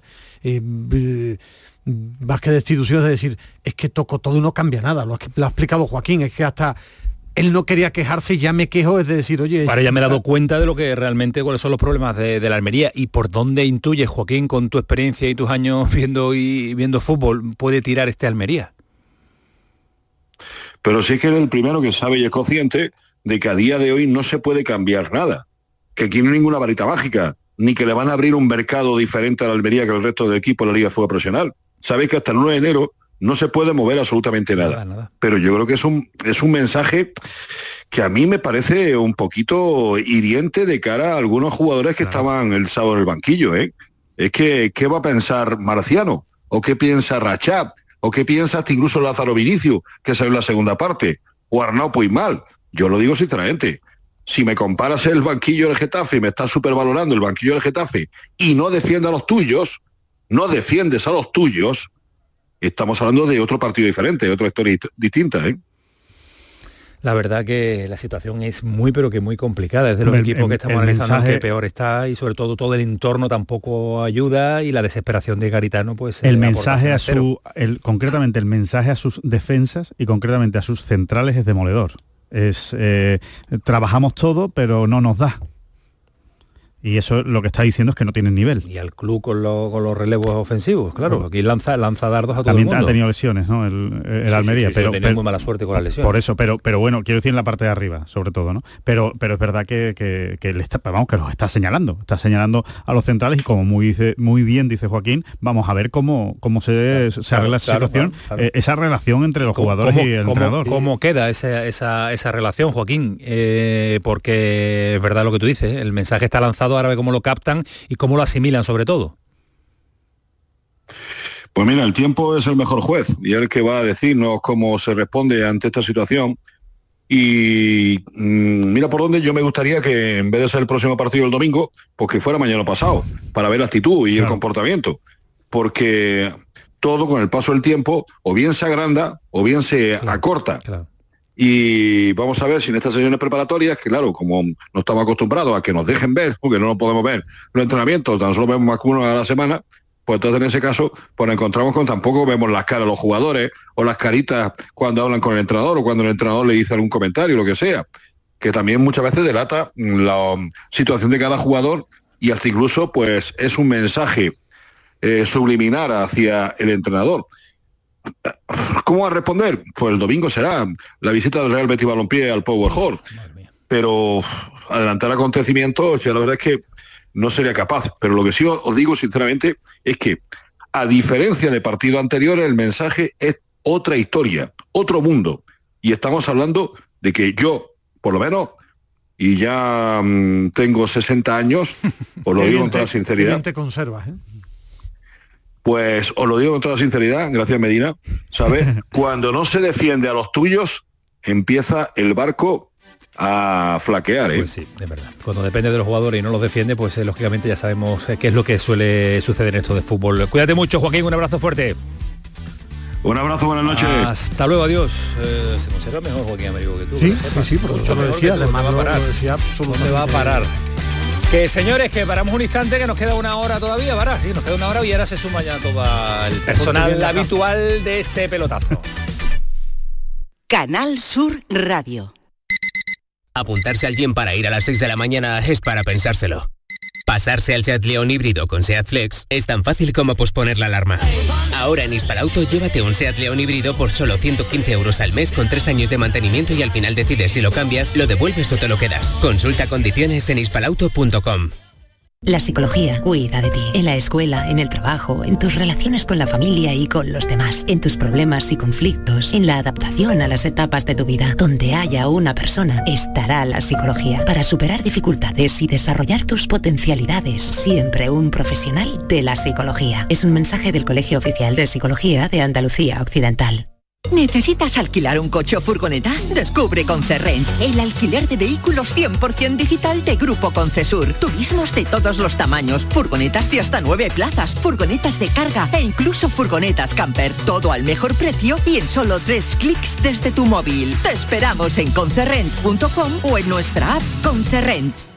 En HLA Santa Isabel cuidamos de los más pequeños de la casa en nuestra nueva área de pediatría HLA Kids. Modernas instalaciones pensadas para mejorar la experiencia de los niños. Profesionales de referencia. Consultas externas. Hospitalización y urgencias las 24 horas. Calle Luis Montoto 100. Citas al 954-919-015. HLA Santa Isabel cuida de ti. Feria de muestras de productos típicos y artesanales de la Sierra Morena de Sevilla, del 6 al 10 de diciembre en El Pedroso. 27 años compartiendo gastronomía, cultura, tradiciones, actividades de ocio. En el puente de diciembre del 6 al 10, El Pedroso te espera en su Feria de muestras. Organiza Ayuntamiento del Pedroso con la colaboración de ProDetour, Diputación de Sevilla. Mi carro En Menta Limón tenemos tu carro, el de cabalgatas. Caramelo bajo fruta, 2,10 euros el kilo. Balones desde 20 céntimos y de cuero desde 1,50 euros. Peluches 45 céntimos. Juguetes Disney desde 10 céntimos. Lote 1000 artículos, 100 euros. Lote 200 juguetes, 29 euros. Menta Limón. Estamos solo en Matalascañas. Que no te engañen. Y más españoles que Manolo.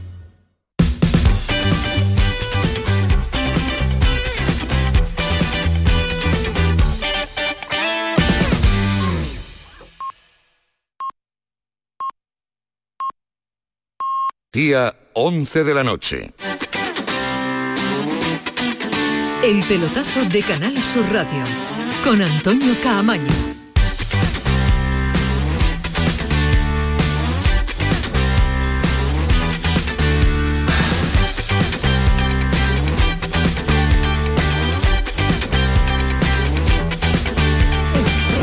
No hay una persona más ventajista que yo haya conocido en mi vida. Y se apellida Medina Y no es cacique. no entro del Granada. A esta hora, señora, a las 11 ya estamos toda la familia del pelotazo juntos hasta las 12, una horita más, porque se suman ya los oyentes también de Sevilla, después de escuchar a la hora del, del llamador. Eh, hemos analizado la situación del Granada en profundidad, la situación de la Almería también, con el acierto, eh, como suele ser habitual en Joaquín Américo, dando todas las claves. Y ya nos falta para rematar eh, el, el círculo de otro equipo complicado, es mi Javi Lacabe, que lleva un ratito escuchándonos, pero Javi sabe que estas cosas de la publi son, son los que mandan. Javi, ¿qué tal? Muy buenas. ¿Qué tal? Buenas noches. Que estés antes con Fali que con Ismael Medina esta temporada. Esto no puede escuchar, ser. eh, escuchar el pelotazo, no un problema, güey, por favor. No, no, no, no hay mucho problema. El problema es que Ismael Medina lleva Llevo viendo a mucho Cádiz un año y medio ir- y no, y no. no te ve. Y Fali va el primero y te ve. Pero Sí, llevo sí. tiempo sin ir al Carranza, al Carranza y volveré. Si Al Carranza quiere, llevas mucho tiempo al, sin ir, al nuevo Mirandilla, pero me gusta decir el Ramón de Carranza. bueno. volveré, volveré, dice, volveré. Sí, al- Terminator, al- es Terminator. al Cádiz, Al. Cádiz Osasuna, si Dios quiere. Ah, pues Estoy mira, bien. ahí. Pues. es buen momento decir si para, Dios quiere. para reflotar el equipo. es buen Bueno, momento para Javi, reflotar el equipo, Javi, que a la gente que nos escucha no le interesa cuál es el- la organización de Pero a mí- viajes de pero a mí- Ismael pero a Medina. mí me gusta ir a Cádiz Ya, ya, sí, y- ya lo sabemos, lo has dicho, lo has dicho siempre, y te gusta ir a Granada, y te gusta ir a Almería, y te gusta ir a toda Andalucía, todo es muy... Todo, Y Albacete. Almería te gusta ir menos, no porque no te guste la ciudad, sino porque está muy lejos y tú conduces irregular. Ismael empieza a las 6 de la mañana y llega a las 6 de la tarde por partido. Bueno, Javi, que situación que yo no sé cómo llamarla, ¿me, me, me empiezo a preocupar, nos empezamos a preocupar o no? O, o- o por ser el Real Madrid mm, es menos preocupante. Hombre, a ver, partiendo de la base que perder contra el Real Madrid y al menos entra, cumpliendo claro. el expediente en la primera parte, que el equipo más o menos plantó cara a la primera parte, pues entra dentro de lo de lo plausible, ¿no? De lo que le puede pasar a un equipo de la parte baja de la tabla. Ya lo de estar nueve semanas sin ganar, nueve jornadas sin ganar y sobre todo que el- yo es que quiero pensar que, que contra el Mayor y contra el Celta va a cambiar mm, algo bastante la imagen del equipo, pero empieza a ser un acto de fe. ya no solo por, por, por la... mm, Yo es que de ayer, no sé si lo habéis comentado ya o lo podemos comentar ahora, no acabo de entender muy bien eh, cuando sale el equipo que vuelve a salir con, con defensa de 5, con tres centrales y que sea tan blandito atrás. En principio yo esperaba un Cádiz mucho más seguro, mucho más aguerrido, que le plantara cara al Madrid de otra manera, no jugándole de tú a tú, porque el Cádiz parece, parece que quiso jugar contra el Madrid que metía más goles. Salió en la primera parte eh, a crear peligro, pero sin, sin cerrarse y sin estar seguro atrás. Y, y a mí me da la sensación de que, eh, y mira que me duele, lo hemos comentado en la promoción local, que me duele decirlo, porque es un técnico que no solo ha hecho un gran trabajo, sino que en lo personal me ha demostrado muchísimo también con eh, del tiempo que lleva aquí, que mm, no quiero hablar de pérdida de papeles, pero sí de, de unos bandazos raros que no nos tenía acostumbrados. Él siempre ha defendido mucho Sí. su 4-4-2. Claro, yo me sorprendí, Y- Javi, cuando te venía escuchando y, y- y dabas y dabas dos alineaciones, no dos alineaciones, una alineación con dos sistemas. Y digo, si Javi la cabe con lo que es, vamos, está en quinto de, de Sergio González, no sabe cómo va a jugar el, el Cádiz esta jornada, me empiezo a preocupar. Bueno, salió bien el Cádiz la primera parte, pero es verdad que después eh, poquito, poquito, ¿eh? que no es la primera vez que pasa, es que he acordado de la estadística que hemos dado varias veces ya, que el Cádiz con los resultados de las primeras partes estaría prácticamente en Liga de Campeones y con los resultados de la segunda sería colista por debajo de la Almería. Que es que en las segundas partes el equipo, sea futbolísticamente, físicamente o, o por lo que sea, pero, pero no, no, encuentra el, no encuentra el sitio. Y el problema es que siguen cayendo jugadores, que Escalante ya me dicen que no es seguro que vaya a llegar ni para Mallorca ni para Celta, Cris Ramos ha- se retiró otro día con molestias, eh, con Ledesma no está al 100% y, y es que estamos hablando de que el equipo vuelve a jugar contra el Madrid después de 20 días sin competir. Y lejos de ver un Cádiz que va como moto y que le pasa por encima a cualquier otro equipo, eh, se, ve se ve el mismo equipo plano de las últimas semanas. Y blandito. Es, es que ese es el principal problema. Yo, eh, No es el que si algo no era este equipo. Eso, eso, eso, eso. eso. Si algo no era este equipo, era un equipo blandito. No era el típico equipo que, que- que vas a visitarle o que, o que va a tu campo y dices, eh, venga, este puede ser un faena de aliño, esto no nos va a complicar demasiado la vida. Era el típico equipo que, mm, que siempre destacábamos que era desagradable jugar Correcto. contra él, que no, que no había perdido casi ningún partido por más de un gol. Y, mm, y, a ver, yo tengo muchas, A muchas lo mejor me equivoco en mi apreciación, pero parece o da la sensación desde fuera, siempre repetimos esta frase, pero es verdad, desde la distancia y desde fuera, que le ofrecen a Sergio González una de las mejores plantillas, que también lo hemos, lo hemos debatido Yo aquí. esas cosas... Bueno, Ismael, déjame terminar el argumento. Le ofreces a una plantilla, mm, parece que mejor, y parece que para él es peor, que no le, que no, que no es la plantilla que a lo mejor él hubiera conformado. No sé si estoy muy, muy equivocado, Javi. Yo no creo que si- es muy blando por tema individual. Es que eh, el Cádiz nota mucho que no está Luis Hernández, que el Pacha Espino era un tío con una mala leche competitiva tremenda y la pareja Hasta Alcaraz Fede, ¿eh? Escalante no están Fede, a ¿eh? ese nivel. y Fede San Emeterio, claro. que le mete ahí en el Claro, del es que le falta ese colmillo. De medio campo hacia arriba sigue siendo, como le gusta a Sergio, un equipo eh, vertical, un equipo que llega, que no tiene una gran definición, echa de menos a Bongonda en ataque, pero lo que echa de menos a la gente de atrás es que eh, mm, eh, Javier Hernández mal jugador, no, no. Es Pero un no es el buen lateral, pero no tiene la mala leche competitiva del Pacha Espino. Luis Hernández Pero por eso eh, te digo, iba para allá, que, que- que Escalante. han, fichado, han fichado más bonito que lo que quería Sergio González, más, Bonito, más, eh, más- más colmillo, Es ¿no? que hay tres que están en la plantilla que no que por lesión no están. Ni San, San Emeterio, ni Luis Hernández, eh, ni, ni Escalante está a su nivel y eso lo nota un equipo como el Cádiz. Yo diría lo mismo que Paco López, que está haciendo cosas mal entrenador, claro. Cuando un equipo pierde, el entrenador Pero- tiene su cuota de culpa, está pero yo también quiero buscar algo más. Está probando también, ¿eh? Es está, que está buscando- tocando y está La- probando y no encuentra la, la tecla. impresión y bueno y Javi conoce mucho mejor el percal no pero la impresión que me da a mí es que el que haya intentado dar un saltito hacia otra cosa Eso, bueno, eso es lo que Eso yo intentaba impresión. de- decir, sí. y Y voy a mezclar yo voy a mezclar las dos cosas, lo que ha dicho Fali y lo que ha dicho Ismael. El Cádiz ha intentado dar un salto ah, hacia un, un salto de calidad, Otra podríamos cosa. Llamarlo, sí, y no sí. lo ha encontrado y encima se ha encontrado que lo- los que podían sostener Claro. eh, defensivamente No está, o en el centro claro. del campo esa, esa, eh, eh, esa falta de adaptación o esa tardanza en llegar a los que a los que tienen que dar esa calidad, se le han caído. Se han caído Luis Hernández, mm, el Pacha no está y los sustitutos no están dando su nivel, se ha caído San Emeterio, Escalante no está, y claro, mm, si, lo- si los que tenían que dar el salto de calidad no responden, porque es evidente que ni que Machí, ni que Maxi Gómez, ni que muchos de los que de la parte media alta, Robert Maxi Navarro, está horrible ¿eh, Javi Claro, pues si esos no responden y tu esqueleto de toda la vida flaquea, pues te encuentras un equipo sin alma, que es lo que yo creo que es ahora mismo en el Cádiz, un equipo sin alma. Y con y, y- y- y no solo yo, y sino hasta casi- Fali se le, se le vio ayer bastante superado. Bueno, también es que los Yo- yo Madrid creo que no es el partido. Es que Fali iba camino de jugar con pero- siete parejas de centrales y con cuatro sistemas distintos. Es que pero más que analizar el partido del Real Madrid estamos analizando los últimos dos meses de, de competición del Cádiz que nos da esa sensación eh, de, de- de- de ser Ya. más blandito de, de equipo Mira, plastilina Os incluyo en el debate que teníamos hoy en nuestra tertulia local del tirabuzón del chiringuito. Eh, si tuvierais que empezar a, mm, a pensar en cómo arreglamos al Cádiz para estos dos partidos contra dos rivales directos, ¿por dónde empezaría? ¿Por lo físico, por lo futbolístico, por asegurar atrás al equipo, por darle un poquito más de creatividad? A mí el invento de los tres centrales me parece que no le pega a Sergio González y, y- y al Cádiz, que a lo mejor... ni, ha eh, ni ha funcionado, Antonio, ni ha funcionado ni ha para nada. De hecho fue, fue blando atrás, o sea, contra, Claro, contra el con cinco atrás y eres blando. y Claro. más. No. Hombre, pero también está enfrente el Real Madrid, quedarnos con el último ejemplo, es que el Madrid la primera vez que llega marca gol. Bueno, pues tiene mucha calidad.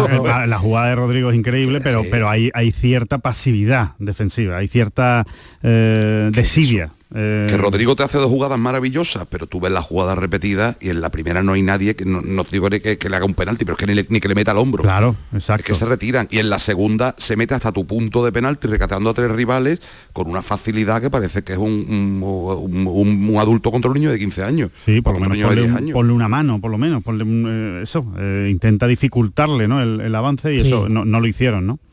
Javi, preocupación en Manolo Vizcaíno, que lo conocemos y sabemos cómo, cómo él y cómo tiene que estar, ¿no? Desde el club se traslada, hombre, evidentemente preocupado va a estar. Por cierto, que no se me, que no se me olvide la frase que nos dijo él estando allí en el estudio del pelotazo, mm, creo que la misma semana que se cerró el mercado. Lo de la mejor plantilla de la historia o la mejor plantilla de estos años que demostrarlo en el te campo. preguntaba, claro, por eso decía yo que la no mejor plantilla de la historia eh, lleva o no está un exprimiendo o no la está exprimiendo Sergio o no lo están demostrando los jugadores en el campo y con respecto a la preocupación evidentemente hay preocupación pero nos siguen trasladando la, la idea y la seguridad de que mm, de que no corre peligro que no hay ni siquiera ultimátum para para Sergio González yo mismo, insisto mismo argumento con Paco López, mismo argumento vamos a defender con Mendilíbar en su día y mismo argumento con Sergio González. Creo que no lo pero vamos a darle ¿no? el beneficio de la duda y no seré yo sospechoso de defender demasiado a Vizcaíno mm, de que con los entrenadores de los 10 Sí, años que lleva aquí Vizcaíno ha tenido Mucha hasta demasiada paciencia. Alguna vez él ha reconocido en público que demasiada paciencia. Y yo creo que con Sergio van a ir por él los tiros. Yo creo que la única posibilidad de que Sergio salga antes del, del mercado de invierno, de, de que te- de se cierre el año, de que después del partido contra la Real el día 21 de diciembre, es que el equipo ya se caiga del todo. Es decir, que caiga contra Mallorca y Celta y sea un auténtico desastre. Y yo creo que todavía llegaría al partido contra Osasuna. Ya estamos hablando de colarnos a, a- a- a mitad de diciembre casi. Yo creo, yo creo sinceramente, es, eh, evidentemente lo que voy a decir es una estupidez, pero bueno, que, que es, un- es opinión, obviamente, no, no, no hay ningún dato, pero yo creo que, que Sergio lo va a sacar, estoy convencido de que lo va a sacar adelante, pero convencido, o sea, es que no tengo ninguna duda, cosa que sí tenía esas dudas de, de Paco López. Y, y, y además hay, para mí hay una cosa que tiene una ventaja, eh, Sergio, en todo esto, aparte que por supuesto conoce perfectamente a, su- a sus jugadores, que ya ha estado en esta situación, ha estado en situación complicada, en situación delicada con el Cádiz y lo ha sacado adelante, ¿no? Con lo cual yo creo que hay que, hay que, hay que mantener la paciencia, mantener la tranquilidad y, y darle confianza al, al- al entrenador y al equipo, claro. Yo tenía claro que Mendilíbar salvaba al Sevilla con facilidad. Salvar, no digo ir a Europa, ¿eh? lo salvaba. Salvar el objetivo del Sevilla ahora No, no, es- cuando el club quería que fuera Sí, algo claro, más. club- Para mi está, opinión personal, lo salvaba. Paco López yo lo iba a creo pelear, que Paco López lo iba a pelear, lo iba a salvar. yo creo que lo iba a lo iba a salvar con mucho sufrimiento y con un buen mercado invernal, en mi percepción. Y Sergio es que creo que lo va a salvar. Y solo creo que debería pensarse el Cádiz si llega a marzo muy mal, o lo que dice Javi, o llegas a- al parón de Navidad Después de los con un equipo un muerto y tal. fichajes, Pero ¿no te yo da? creo que Es se que ha no ganado. muerto el Cádiz. Sí, pero yo digo que solo porque No, a no. mí me transmite personalmente el Cádiz un equipo con carencias, Claro, pero, vivo. Exacto, no es un equipo que es muy muerto. importante lo que te transmiten Claro, los jugadores en el campo. Y el- estoy Carencias seguro- sí, claro que las tiene. Estoy seguro que el Cádiz del miércoles del próximo lunes va a recuperar señas de identidad y En va a ser Mallorca tiene que salir, tiene que salir otro completamente distinto a lo que venimos viendo. Gaby recupera, Seguro. recupera ese físico, ese colmillo, esa mala leche que necesita el Cádiz para Mallorca, algo, alguno. Es que ese es el problema, que para mi gusto el máximo exponente o los dos, tres máximos exponentes de ese físico y ese colmillo son Escalante, San Emeterio y Luis Hernández. nada.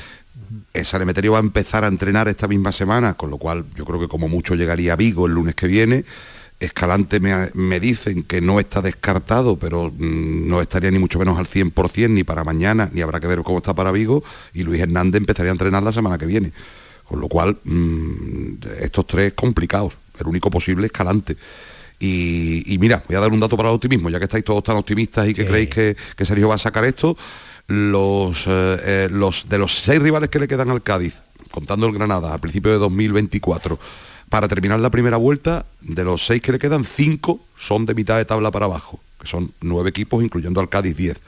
Pues el Cádiz, contra todos los equipos que se han enfrentado de mitad de tabla para abajo, ha puntuado. Sevilla, Villarreal, Alavés y Almería. con todo lo que se ha enfrentado de mitad de tabla para abajo, de su, entre comillas, de su liga, ha puntuado. El problema es que de los 10 primeros ha puntuado contra uno, no más que el Betis. Pero de, de- de media tabla para abajo suele dar la cara, suele competir. Y eso es lo que le queda, quitando la Real Sociedad, desde aquí hasta final de la primera vuelta. Vamos Pues a ver si eso es una señal para, para el optimismo. Eh, lo más inmediato es el próximo miércoles, partido que le vamos a contar y que vamos a vivir en su segunda parte también en tiempo de pelotazo con Javi Lacabe contándonos. Y ya saben, cuando el Cádiz está en tiempo de pelotazo suelen pasar cosas, suele haber ocasiones y esperemos que eh, haya goles y El victorias. último día con el Getafe no salió regular el experimento. No, pero ¿eh? casi, casi, porque llegamos tarde, porque llegamos tarde, Javi, porque, porque os bueno. dejamos ir y cuando llegamos ya cuatro ocasiones eres- seguidas, pero no estuvieron acertados. No Eres consciente de mi cariño por este programa y por todos vosotros, pero el día del Getafe, talismán, talismán no fuiste. ¿eh? Vamos, a ser, vamos a ser sinceros. Mira, mira, mira las ocasiones que disfrutaste de, de- de los últimos 15 minutos más que en todo el partido. Cuídate, la cabe, un abrazo fuerte. Un abrazo para todos, Hasta luego. Casi cuarto a las 11, nos queda un ratito interesantísimo. Solo vamos a hablar de Diego López, del futuro, de del nido Diego Alonso. Diego padre. Alonso. ¿Qué he dicho? Diego López. Diego López, Diego, Buen Diego. López, un buen portero, ¿eh? Sí. ¿Sigue jugando Diego López? la primera pista y Malmedina. Yo diría que no, yo diría en que el no. fútbol español seguro que no, Seguro que no, mirar, ¿no? pero en el fútbol español Pero no. suelen eh, trincar por ahí eh, hasta los 45 por ahí en alguna liga en alguna liga exótica. Diego Alonso del Nido Padre, Sergio Ramos, eh, Pepe Castro del Nido Hijo, Pellegrini. Ciudad Deportiva, Miranda, Isco, Miranda, Ciudad Nido. Deportiva. ¿Nido, Nido? Guido. Ah, Guido. Tiene otro nido por ahí también. Guido, Guido. Todos esos nombres encima de la mesa y mañana Liga de Campeones, mañana Cholo Simeone, Xavi, porque esto es un no parar. Empate a uno en un partido que acaba de terminar y que no paramos de ver repetido una y otra vez. ¿Pierde el Girona el liderato entonces? Sí, ¿no? Sí, lo Empatado con el Madrid. Pero Con el tiene Madrid, mejor, mejor el Madrid, ¿no? de Diferencia de goles. Y cuarto a las 11. Dale, varitas.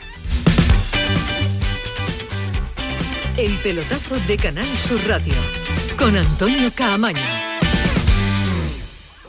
Aquadeus, ahora más cerca de ti, procedente del manantial Sierra Nevada, un agua excepcional en sabor, de mineralización débil que nace en tu región. Aquadeus Sierra Nevada es ideal para hidratar a toda la familia y no olvides tirar tu botella al contenedor amarillo. Aquadeus, fuente de vida, ahora también en Andalucía. No te voy a decir la cantidad de enfermedades, ni la de millones de muertes que provoca la inactividad física, pero sí que solo hay un obstáculo para evitarlo. Tú. Si estabas esperando una señal para empezar a cuidarte, es esta. Vamos, actívate. La salud se entrena. Ministerio de Cultura y Deporte. Campaña financiada por la Unión Europea Next Generation. Plan de recuperación. Gobierno de España. Dicen que detrás de un gran bote del Eurojackpot hay un gran millonario. Esto, ¿y detrás de un gran millonario? Pues que va a haber un... Ahora Eurojackpot, el mega sorteo europeo de la 11, es más millonario que nunca. Porque cada martes y viernes por solo 2 euros hay botes de hasta 120 millones. Eurojackpot de la 11, millonario por los siglos de los siglos.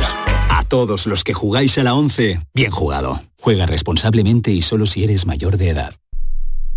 Canal Sur Radio. Estás estupenda. Gracias. Medicina estética en Clínica Doctor Ortiz. ¿Tu hermana y tu hermano también? Ellos cirugía plástica en Clínica Doctor Ortiz. ¿Y el pelo de tu marido? Ah, injertos capilares en Clínica Doctor Ortiz. Ahora en Clínica Doctor Ortiz ampliamos servicios, ginecología general, funcional y oftalmología. Seguridad, confianza y satisfacción de nuestros clientes. Cuando decides hacer las cosas como nadie, ocurren cosas asombrosas. Como unir la tecnología híbrida líder de Toyota y un diseño rompedor en un SUV. Toyota CHR Electric Hybrid. Con sistema multimedia Toyota Smart Connect con servicios conectados gratis. Estrena ahora sin esperas. Lo extraordinario se hace de frente. Te esperamos en nuestro centro oficial Toyota y Paljarafe en Camas, Coria del Río y en el polígono Pisa de Mairena. ¿Ya conoces las lavadoras Nevir? Lavadoras de hasta 12 kilos con motor inverter y etiqueta energética clase A. Porque Nevir siempre piensa en el ahorro de la factura de la luz. Con las lavadoras Nevir podrás esterilizar la ropa deportiva y disfrutar de su velocidad de centrifugado y sus tres modos de lavado rápido. Si no la tienes aún, ve ya por tu lavadora Nevir. Encuentros Carrusel Taurino. El jueves 30 de noviembre, Canal Sur te invita a conocer los pilares de la tauromaquia a través de la charla con Carmen Tello. Con la esposa del maestro Curro Romero profundizaremos en el papel clave de la mujer del torero, un sustento emocional incuestionable. Modera el director del programa Carrusel Taurino de Canal Sur Radio, Juan Ramón Romero. Desde las 8 de la noche en el Teatro Fundación Cajasol. Entrada libre hasta completar aforo. Encuentros Carrusel Taurino, con el patrocinio de la Fundación Cajasol.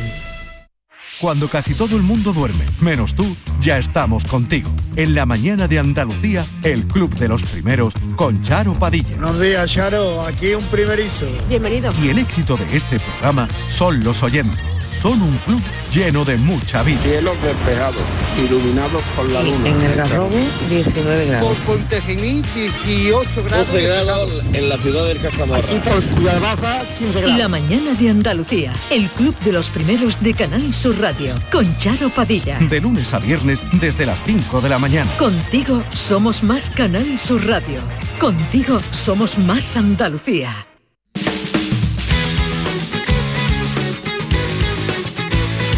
El pelotazo de Canal Sur Radio, con Antonio Caamaño. Y con unos chavalitos jóvenes que están aquí alrededor de esta mesa del No veo a ninguno. pelotazos. Joven, mira, mira, mira tu derecho, mira, mira escribiendo Sí, en su mini libreta. Fali se conserva bien. Bueno, pero joven. El joven es Kiko Canterra, que hoy no nos ha dicho nada de ocultona, como suele ser habitual en él. Su aniversario. Es su cumpleaños.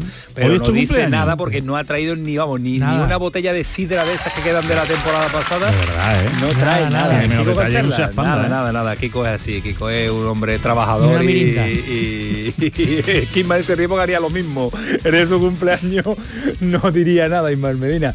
Voy a ir a Paquito Tamayo, que ese sí que es el joven, el que decía yo joven, porque hay mensajes de la situación crítica de Granada, la situación crítica de Almería, la situación crítica de Cádiz ya analizada por sus protagonistas en este programa, ¿o no, Paquito? Mensajes, Antonio, que llegan al 616-157-157 que comentamos ahora con todos los oyentes. Por ejemplo, uno nos dice que la decisión del cacique Medina me parece igual que la de Diego Alonso por el Sevilla. Igual de mala, me refiero. Otro oyente nos dice que por mucho que me haya dolido Paco López, ya era historia en el banquillo del Granada, debemos confiar ahora en Medina. Otro, por otro lado, otro oyente nos dice que la Unión Deportiva Almería, el de la Unión Deportiva Almería es un problema muy similar al del Granada. Las plantillas tienen un nivel muy corto para lo que se exige en primera. Y por último, un oyente del Cádiz nos dice que en el Cádiz esta temporada hay muchos jugadores que no están a su máximo nivel y que para luchar por la permanencia el equipo no puede perder la intensidad. Perfecto. Pues eso es lo que opinan eh, nuestros oyentes. ¿Dónde pueden hacerlo, Vara? Este es nuestro WhatsApp. 616 157 157. Lo grabó Ismael Medina hace poquito con Alejandro Rodríguez. Sí. Los dos se pusieron ahí a engolar la voz. Imitando voces, sí. imitando, imitando voces. Bueno, señores, eh, si hubiera que elegir un entrenador en momento crítico, crisis, sería el del Sevilla, sería Diego Alonso, o, o empezamos de la generalidad y vamos a, la a a lo individual. Por ejemplo, el equipo de- de- del Sevilla, por ir, por ir bajando, ¿no? Porque tenemos tanto que analizar el equipo, la defensa, los cambios, eh, el portero, eh, el, palco. no Pero sé, la pregunta es si el entrenador está en crisis. Sí, es el entrenador que más eh, crítico está, no crisis. Que mucho puede más caer, crítico, sí. que puede caer. Situación más crítico. Eh, yo Lo creo que está en una situación muy límite. Muy límite. Muy límite, sí, sí, sí. O sea, no significa que vaya a caer en el próximo Si partido. pierden pero, Champions. pero tiene poco margen. Si pierden Champions, Depende cómo pierda. Depende cómo pierda. Hombre, yo creo que al- a la liga el fin de semana llega. Eh, Yo creo que ¿Sí? yo creo que sí. A la liga el fin de semana llega. Pero es que yo no veo al Sevilla ganando, ¿eh? De verdad, es que no lo veo. No veo a este pero- Sevilla pero sí, ahora ganando pero- un partido. si dices que perdiendo incluso puede mantener casi un, un 0-1, lo mantiene. Yo creo, vamos, yo no creo que vayan a echar al entrenador entre el PSV y el fin de semana. No lo creo, de verdad, que no lo creo. Un, un entrenador que lleva cinco semanas eh, de- desde que lo ficharon, aunque sea verdad que no gana y que tenga un gran problema. Me parece que es una decisión drástica, salvo, salvo que tengan clarísimo quién le va a sustituir. Bueno, eh, ¿Se la juega? ¿Se la juega? Sí. Te pregunto directamente, Ismael. Sí. Se la juega en, en Europa, ¿no? Bueno, que lo vayan a echar, el club quiere que aguante hasta el domingo. Ahora, mm, es que depende del qué tipo de partido, cómo, eh, la reacción Yo es de que la no gente. creo, yo es que ya no sí, creo en el porque, cómo, ¿qué sí, más el, el cómo, ¿cómo- no, no, cómo- no más qué- da qué porque diferencia hay entre un pero 0-1 y un 0-3? Es que los que mandan en el. Sevilla son muy permeables. Dos goles.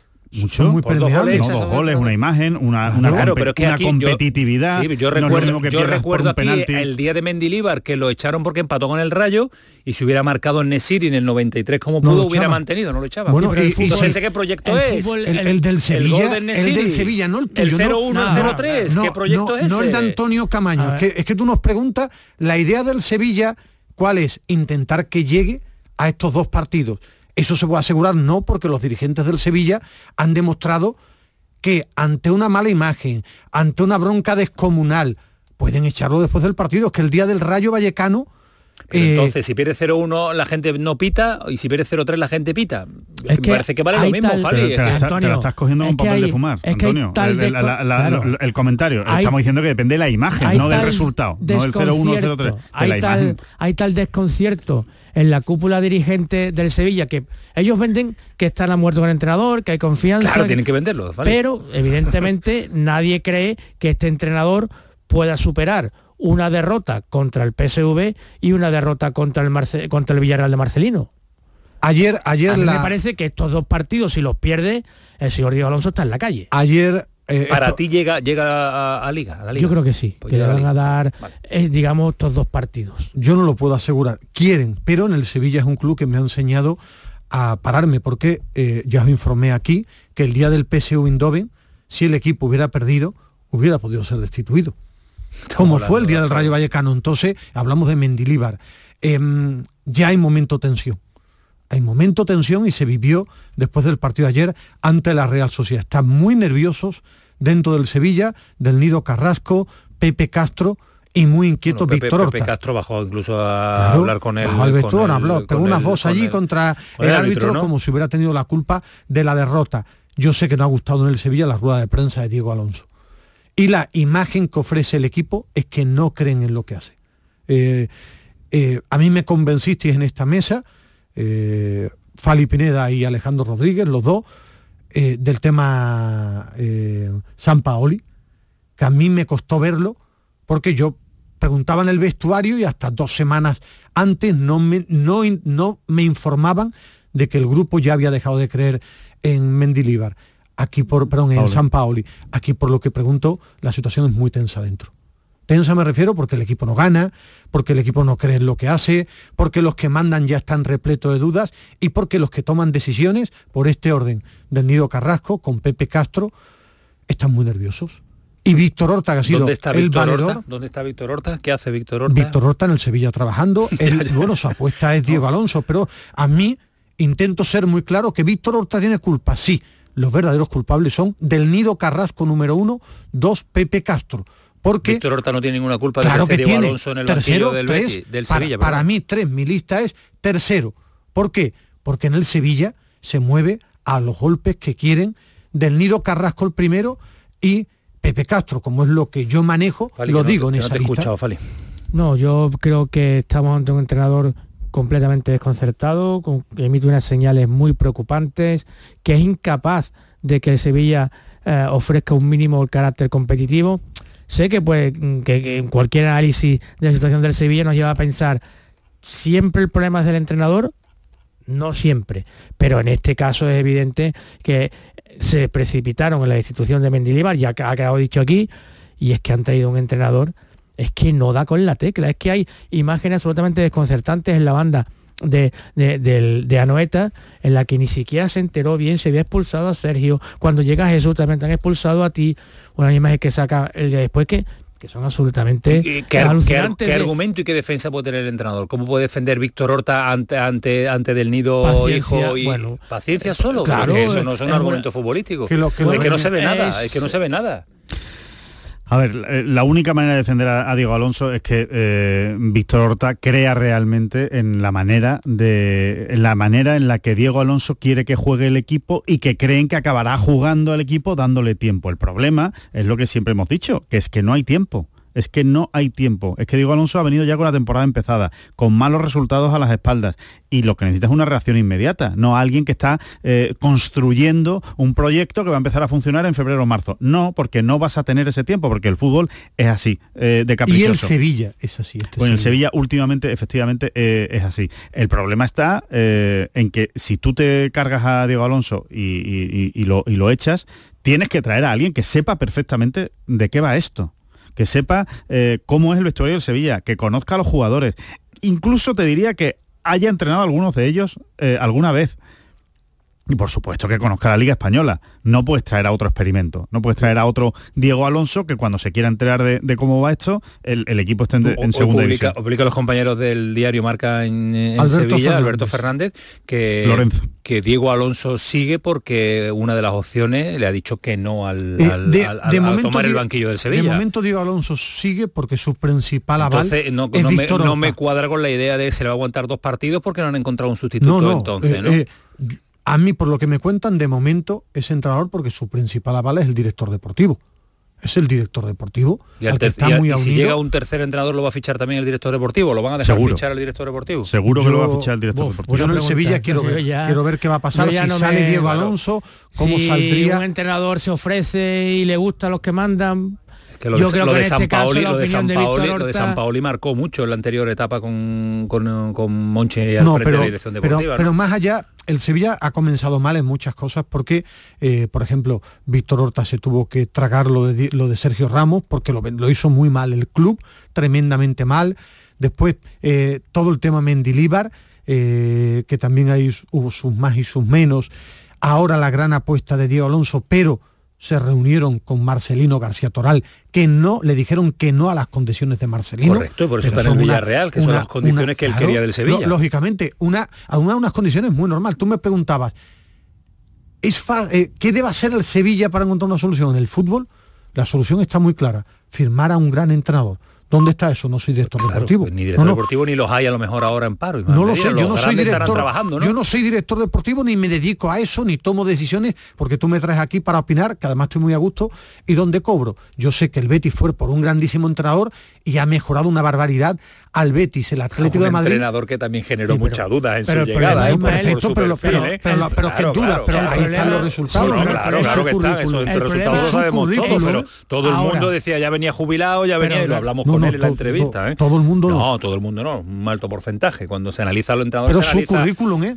Tú, tú mira el currículum, tú puedes decir que alguien puede venir, pero su Pero ¿y currículum qué hay lo en el dice. mercado, Fali? ¿Qué hay en el, el mercado problema que es pueda el levantar problema este es que Sevilla? ahora qué entrenador de gran currículum y de gran, y de gran prestigio va a entrenar el Sevilla si el Sevilla no le entrega poderes absolutos.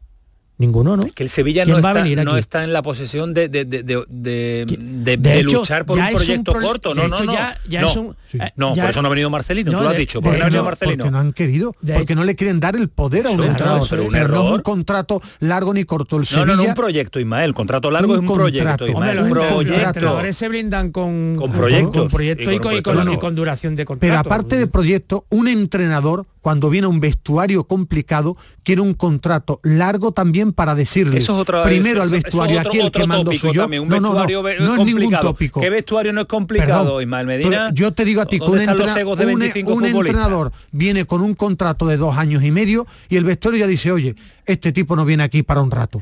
Viene, no, no, de ano. Ah. Se la Yo sí se la- se creo la mucho en entrenadores tres años y no ha valido para nada. Bueno, y a ha un podido el entrenador, vestuario con él. el Con vestuario... Mendilibar no funciona así. No, en ese vestuario Me- complicado está Sergio le Ramos. dieron un año. ¿Está, está Sergio Un Ramos en ese vestuario complicado. Ismael Medina? Bueno, ¿Está complicado Sergio Ramos en ese vestuario Y- complicado? pues de Decías que no, que venía a una balsa de aceite, que venía a darlo No, no, no, todo y que eso venía es todo. incierto. Tú que Sergio. Ramos, no, yo te dije Sergio Ramos ven- venía y que mi pala, mi Ahora opinión. estás calificando el vestuario de Sevilla como no, complicado. de jugadores de mucho ego, claro. Sí, es que el currículum...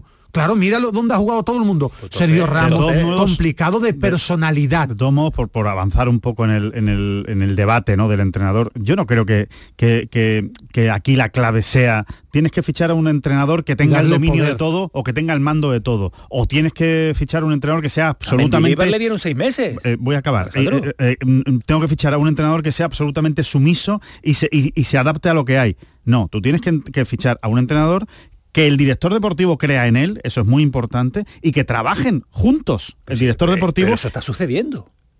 Bueno, eh, sí, mm, sí, está sucediendo. Alejandro. Depende de la capacidad del entrenador. Yo, sí, pero es que estamos hablando de otro problema. Es que yo creo que Diego Alonso de momento no tiene capacidad. Eso es lo que está demostrando. Punto lo tacha. Claro, es que eso, eso ya es otra cosa. Pero en el Sevilla no se ha trabajado así. Antes se trabajaba así. Es como si Víctor Horta Sevilla... cree en, tío en mí.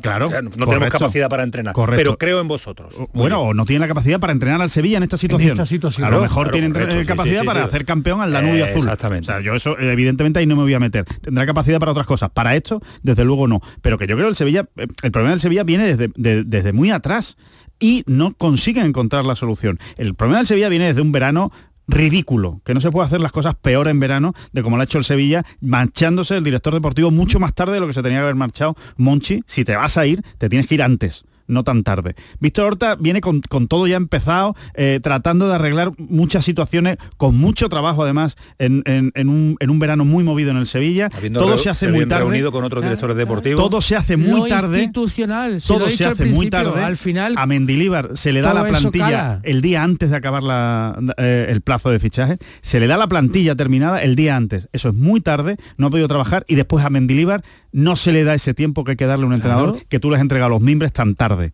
tienes que darle más tiempo. Eh, la gente se reía, ¿no? Que, oh, sumaré. Ya, ya, pero sí, no pero, me entiende sí, sumaré. Sí, pero no, es que tiene su sentido lo que decía Mendilibar. eso lo entendemos, pero ¿ahora qué? No, el no, ahora, ahora, dice, ¿y ahora, ahora. Si, ahora, yo fuera, qué? si yo fuera, dirigente qué? del Sevilla, ¿ahora qué? A muerte con Diego Alonso. Hasta el final. Hasta, ¿Hasta qué final? Hasta el final hasta del, el final. ¿no? Hasta el segunda, hasta segunda, ¿no? Hasta el fútbol. Si yo fuera dirigente del Sevilla. Pero tú, pero es que tú no. Queda, mucho, queda mucha eso no, sostiene nadie. Bueno, no lo sostiene ningún dirigente, salvo que a lo que yo haría si fuera dirigente del Sevilla. A con muerte tu, con no, Diego Pero no con Diego Alonso, con tu director deportivo, ¿no? Y a muerte con mi director deportivo. Este es el entrenador que ha elegido, que no está demostrando capacidad, es evidente, lo acabo de decir no, no les sale nada y, el equipo ha involucionado de una manera. Es esa, esa, es mi crítica. Fali. Es que hay una cosa clara. Yo creo que la diferencia entre el hincha y el periodista no. Yo creo que la diferencia entre el hincha y el periodista es que el periodista tiene que analizar con argumentos no con el sentimiento ni el corazón que lo tiene el aficionado. Mi crítica, digo Alonso, hasta hoy, si mañana mejora, es que el equipo ha involucionado, no, no lo mejor individualmente, ni en bloque, pero bueno, puede ser tu entrenador, pero perfecto. apoyarlo, a darle pero confianza. Por mucho, pero por eso mucho no eso, una utopía, eso, eso, no sucede, pero, eso no sucede, ni, que, pero no sucede no, no solo en el fútbol. No, no, no, así no se y sobre, todo también creo que es importante, mm, Antonio, que haya un mensaje único. Porque aquí cada uno va diciendo una cosa. ¿eh? a ver, aquí, aquí el problema. Sería el Sevilla, aquí sería otro club. Ah, bueno, pues es que ah. igual. Yo creo que el Sevilla necesita fichar a un entrenador. Sí, creo que tiene que hacer cambio. Yo creo que tiene que hacer cambio. Del mismo modo que en su día lo tuvo que hacer con, con San Paoli porque no le quedó más remedio. Eh, y tardó, y tardó, y tardó en hacer el cambio de San Paoli. Yo creo que cuanto antes haga el cambio de Diego Alonso va a ser mejor y tiene que traer a un entrenador con muchísima personalidad, con muchísima personalidad, con mucho peso en la Liga Española. Para mí, Quique Sánchez Flores, la verdad, de lo que hay en el mercado, es el que me viene a la cabeza. Yo creo que Quique Sánchez Flores es un, es un entrenador que no se va a arrugar en ese vestuario, que va a mirar a los jugadores a la cara y que le tendrá que decir, o lo que le tenga que decir, se lo va a decir a Rakitic, se lo va a decir a Sergio Ramos, se lo va a decir a Dimitrovic, se lo va a decir a todos los jugadores que tiene en esa, en esa plantilla. A mí me da la sensación de que Diego Alonso no tiene llegada a los jugadores. Esa es la sensación que a mí, que a mí me transmite ese, es y el riesgo de traer un entrenador desconocido y meterlo en un vestuario como es un error, absolutamente claro. atribuible a Víctor Horta. Pero ¿cuál es tu problema? Pues ¿Cuál es tu problema? Alejandro se tiene que ir al directo deportivo. No, no te tienes que ir. No, no estoy de acuerdo, Fali, porque tú te puedes equivocar. Tú haces una apuesta, me equivoco. Tampoco tenemos que ser aquí el tribunal de la Inquisición. Eh, eh, dos, dos semanas después de decir es mi entrenador, eh, lo conocí en el en asado, asado, todo. Como mm. cojamos todas las ruedas de prensa de presentación de jugadores. José y de María del Nido Benavente decía de Jiménez auténtica maravilla y, lo, y una semana después lo echó. ¿eh? Yo con que, Monchi, ¿eh? eh bueno, para mí eso es criticable. Para, para mí, eso es lo que sí es verdad, mí, Fali, insisto, lo que sí es verdad. Si tú has apostado por un entrenador, aunque el entrenador esté fallando, y es tu entrenador, apoya a muerte. Lo que sí si lo están apoyando ahora, si no gana Fali, bueno, ya veo aquí estamos criticando. Que, el marca acaba de escribir que está buscando que no es solo no ganar, que no es solo no ganar, que no es solo no ganar, es la imagen que transmite el equipo. Si eso es lo que realmente preocupa, porque si tú vieras una ¿Qué es lo más preocupante del equipo? Una señal de identidad. A mí, sinceramente, es que no sé a qué juega el Sevilla. Su extrema debilidad. No sé a qué juega, de verdad que no lo sé, que, que, no, no, sé cuál es el plan de partido del Sevilla con, con Diego Alonso. Por avanzar e ir cerrando. ¿Tiene solo, solo, una cosa que, no me quiero dejar en el tintero. Es cierto, como decía Fali, ahí le doy toda la razón, que un cambio de entrenador ahora deja muy debilitado a Víctor Horta. Eso es verdad. Y eh, en un club, cuando debilitas una parcela tan importante como la dirección deportiva, pues se sufre, se sufre porque tú le estás mandando un mensaje a los jugadores, a la plantilla, a la afición, que tu director deportivo se ha equivocado gravemente en una apuesta personal. Pero por ¿eh? eso creo yo que también lo que hay que ser es valiente y contar las cosas como son. Salir Víctor Horta y, señores, yo aposté a muerte por Diego Alonso y por desgracia me ha demostrado que no estaba para el, eso, está, muy bonito eso está muy bonito muy bien explicado pero pero está señalado está señalado. el error en el fútbol el error en el fútbol no pero si, si, pero si trae a Quique o trae a me da igual a cualquier otro entrenador y empieza a ganar partido pues se le quitará la señal y dirá ah pues mira eh, aquí ha acertado y claro hay tiempo de rectificar Víctor, Horta que también ha hecho cosas bien. Ahora eh, es que hay que mirar el pasado vais todos muy rápido Víctor Horta es el club que lo pone en la diana con toda la historia de Sergio Ramos. Es el club que lo hace dar una entrevista a los medios oficiales hablando de Quique Salas, de creer la ¿eh? cantera. Claro, es que eso, fue en septiembre. ¿eh? Estamos en noviembre. el, Entonces, el ejemplo, el ejemplo de un club descabezado desde arriba hasta abajo. Claro, ahora, yo, creo, creo que, lleva, lleva dos semamas el director deportivo en el Sevilla y se le echa los pies de los caballos. y ahora lleva seis meses y se le volverá a echar. Creo que esta semana es muy importante para el club, por eso para el futuro de Diego, Alonso, porque se está jugando seguir en Europa y a día de hoy la realidad de la tabla clasificatoria dice que el Sevilla está peleando de nuevo por el descenso que lo de Europa, lo de destituir a Mendilíbar porque querían objetivos mayores, no existe a día de hoy. Por eso digo que me parece la situación del club tremendamente delicada del equipo. Igual que esto que le gusta a Alejandro Rodríguez son números. Hay una gran mentira que se vende en el Sevilla, que es hay que mejorar el ataque. No, el Sevilla lleva en 13 partidos, lleva 19 goles a favor, desde el equipo número 13 de los que más goles lleva. 19 a favor. El problema es que encaja también. no es un problema de gol. No creo que sea un problema de defensa, gol, medio centro, no. pero en el Sevilla, no, en el Sevilla se estaba hablando de falta de delantero. No, igual, igual que también. Déjame que, de Sergio Ramos. Claro, déjame que te diga. Sergio Ramos, está muy mal a día de hoy. Dimitrovic está mal.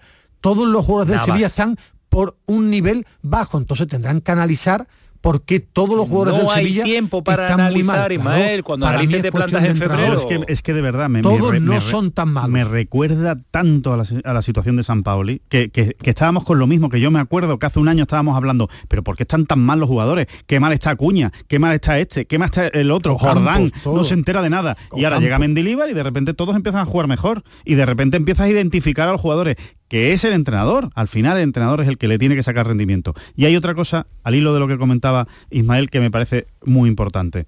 Tiene mucho peso, evidentemente es el que manda y el que toma las decisiones, lo sabe todo el mundo en el Sevilla, que es José María del Nido Carrasco. Yo creo que José María del Nido Carrasco tiene un problema, que es que escucha a demasiada gente escucha a demasiada gente. Y yo creo que a quien más tiene que escuchar es a Víctor Horta. Demasiada gente equivocada en este caso, porque puede escuchar a mucha gente que te aporte. Bueno, a, este mucha, a, mucha, gente que, que, no está metida directamente en el club. Y de quien se tiene que fiar es del que ha puesto ahí para tomar decisiones, que es Víctor Horta. Situación crítica, situación muy complicada y semana intensa en clave sevillista. Última, último parón y analizamos, por fin llega el Betis que sí gana, que sí convence a quien le convenza, eh, pero sobre todo uno mira la tabla clasificatoria y como diría Ismael Medina, los números son totalmente diferentes a los equipos analizados hasta ahora. Como ha volado 19 minutos para las 12 de la noche y después llegarán las preguntas que nos tiene preparados los oyentes de este pelotazo. cortísimo. Cortísimo, una hora más. El pelotazo de Canal Sur Radio con Antonio Caamaño. Disfruta el mes de Black Friday con Social Energy. Llévate 200 euros en tu batería virtual con Quiroluz, con seguro todo riesgo incluido los dos primeros años y grandes descuentos con hasta 25 años de garantía en todas nuestras instalaciones de primeras marcas. Pide tu cita al 955 44 11 11 o socialenergy.es y aprovecha las subvenciones disponibles. La revolución solar es Social Energy. La Navidad comienza con la primera logroñesa. El mazapán de siempre, artesano, tradicional. Mazapán de Montoro, bombón de mazapán, turrón blando o torta imperial. 70 años de historia compartiendo contigo lo mejor de la Navidad. Mazapanes de Montoro, la logroñesa. La Navidad en tu mesa. Estos son Nacho y Carla entrenando duro como siempre. Uno de ellos ha salido este año con 35 goles, 16 asistencias y 3 títulos. Aunque Nacho es un crack, no importa el esfuerzo que ha hecho Carla en conseguir esos datos. Los focos siempre van al mismo sitio. En el deporte, que lo que importa, importe. Ministerio de Cultura y Deporte. Campaña financiada por la Unión Europea Next Generation. Plan de recuperación. Gobierno de España. La mañana de Andalucía con Jesús Vigorra es actualidad, análisis, servicio público, entretenimiento y diversión. Hoy vamos a hablar, hemos hablado de la chispa antes, de la gente con chispa. Que ya que vamos a, a recapitular el minuto de oro de esta mañana y así lo compartimos La con usted. mañana de Andalucía con Jesús Vigorra. Os espero de lunes a viernes a las 6 de la mañana. Contigo somos más Canal Sur Radio. Contigo somos más Andalucía. El pelotazo de Canal Sur Radio con Antonio Caamaño. Seguimos un ratito más de radio, un ratito más, que sí, que sí, que está ahí, que nos queda hasta las 12 de la noche, 17 minutos, ahora volveremos con Paco Tamayo, pero yo estoy, yo no sé cómo estás tú, Alejandro, pero están los dos ahí con unos datos que traían de la ciudad muy deportiva. asustado. Yo estoy, yo Estoy muy asustado porque creo que traen yo creo noticias, que- pero, pero yo que para creo que me equi- programas. nos hemos equivocado a dejarlo para el final. Yo Sí. creo que había, había- Bueno, pero así creas la intensidad. Sí, la intensidad, que la ¿no? gente, Ya que la gente que traía muchas cosas. Sí, sí, y yo estoy deseando escucharlo. Muchas cosas. Vea, ¿quién empieza de los dos? Tema isco. ¿Podéis hacerlo al alemán? Tema... ¿Estás de acuerdo, Fali, que hable del tema Isco, Ismael? Sí, Sí, digo porque es el nombre más llamativo. En el Betis hay, hay tranquilidad, bastante tranquilidad. De que va a renovar, ¿no? Eh, en principio sí, pero la idea, digo, todo puede cambiar. La idea es que sea más en enero que ahora. Digo porque en las conversaciones no hay grandes diferencias, pero se ha parado un poquito. Se ha parado porque Se han dado llega- su tiempo, ¿no? Como- Bueno, y porque saben que está este mercado que creen que no se va a mover, pero es un mercado abierto. Son 10 abierto. kilos la Que- que no se va a mover, ¿qué? Eh, Isco, que no va a Ah. llegar ningún equipo 10 kilos. con 10 kilos. Ahora, en el fútbol todo puede ser posible. En España solo hay un equipo que podría pagar, que es el Barça. Creo que estamos de acuerdo. Nivel top para que Isco lo pensara es el Barça. Lo recupera el Madrid. No lo veo a día de hoy. Y en la Premier parece complicado que un equipo vaya por, a por Isco. ¿Ha No, habido no. diferencias por todo lo que se ha hablado? No. Primero, Isco por los 25 partidos va a renovar seguro, el Betis lo quería poner en categoría. Hay tranquilidad en el tema Isco, pero algo que parecía que era ya, y lo mismo mañana lo renueva. enero, vale, vale, vale. Parece, Para ti, ¿no? parece, digo parece porque en el fútbol no se puede asegurar. totalmente más de acuerdo, Fali, o hay algo que añadir o restar o sumar o quitar. No, en principio Todo bien contado, ¿no? sí, está, Vale, está muy bien contado Vale, porque sabéis que él, aunque Isco es un futbolista fundamental en los esquemas de- del Betis, insistimos, creen que las negociaciones se van a llegar a buen puerto para renovación, pero bueno. ¿Se sabe cuánto, cuánto le están ofreciendo? ¿Dos años más? ¿Tres años? ¿Un proyecto más? Hasta eh, 2026.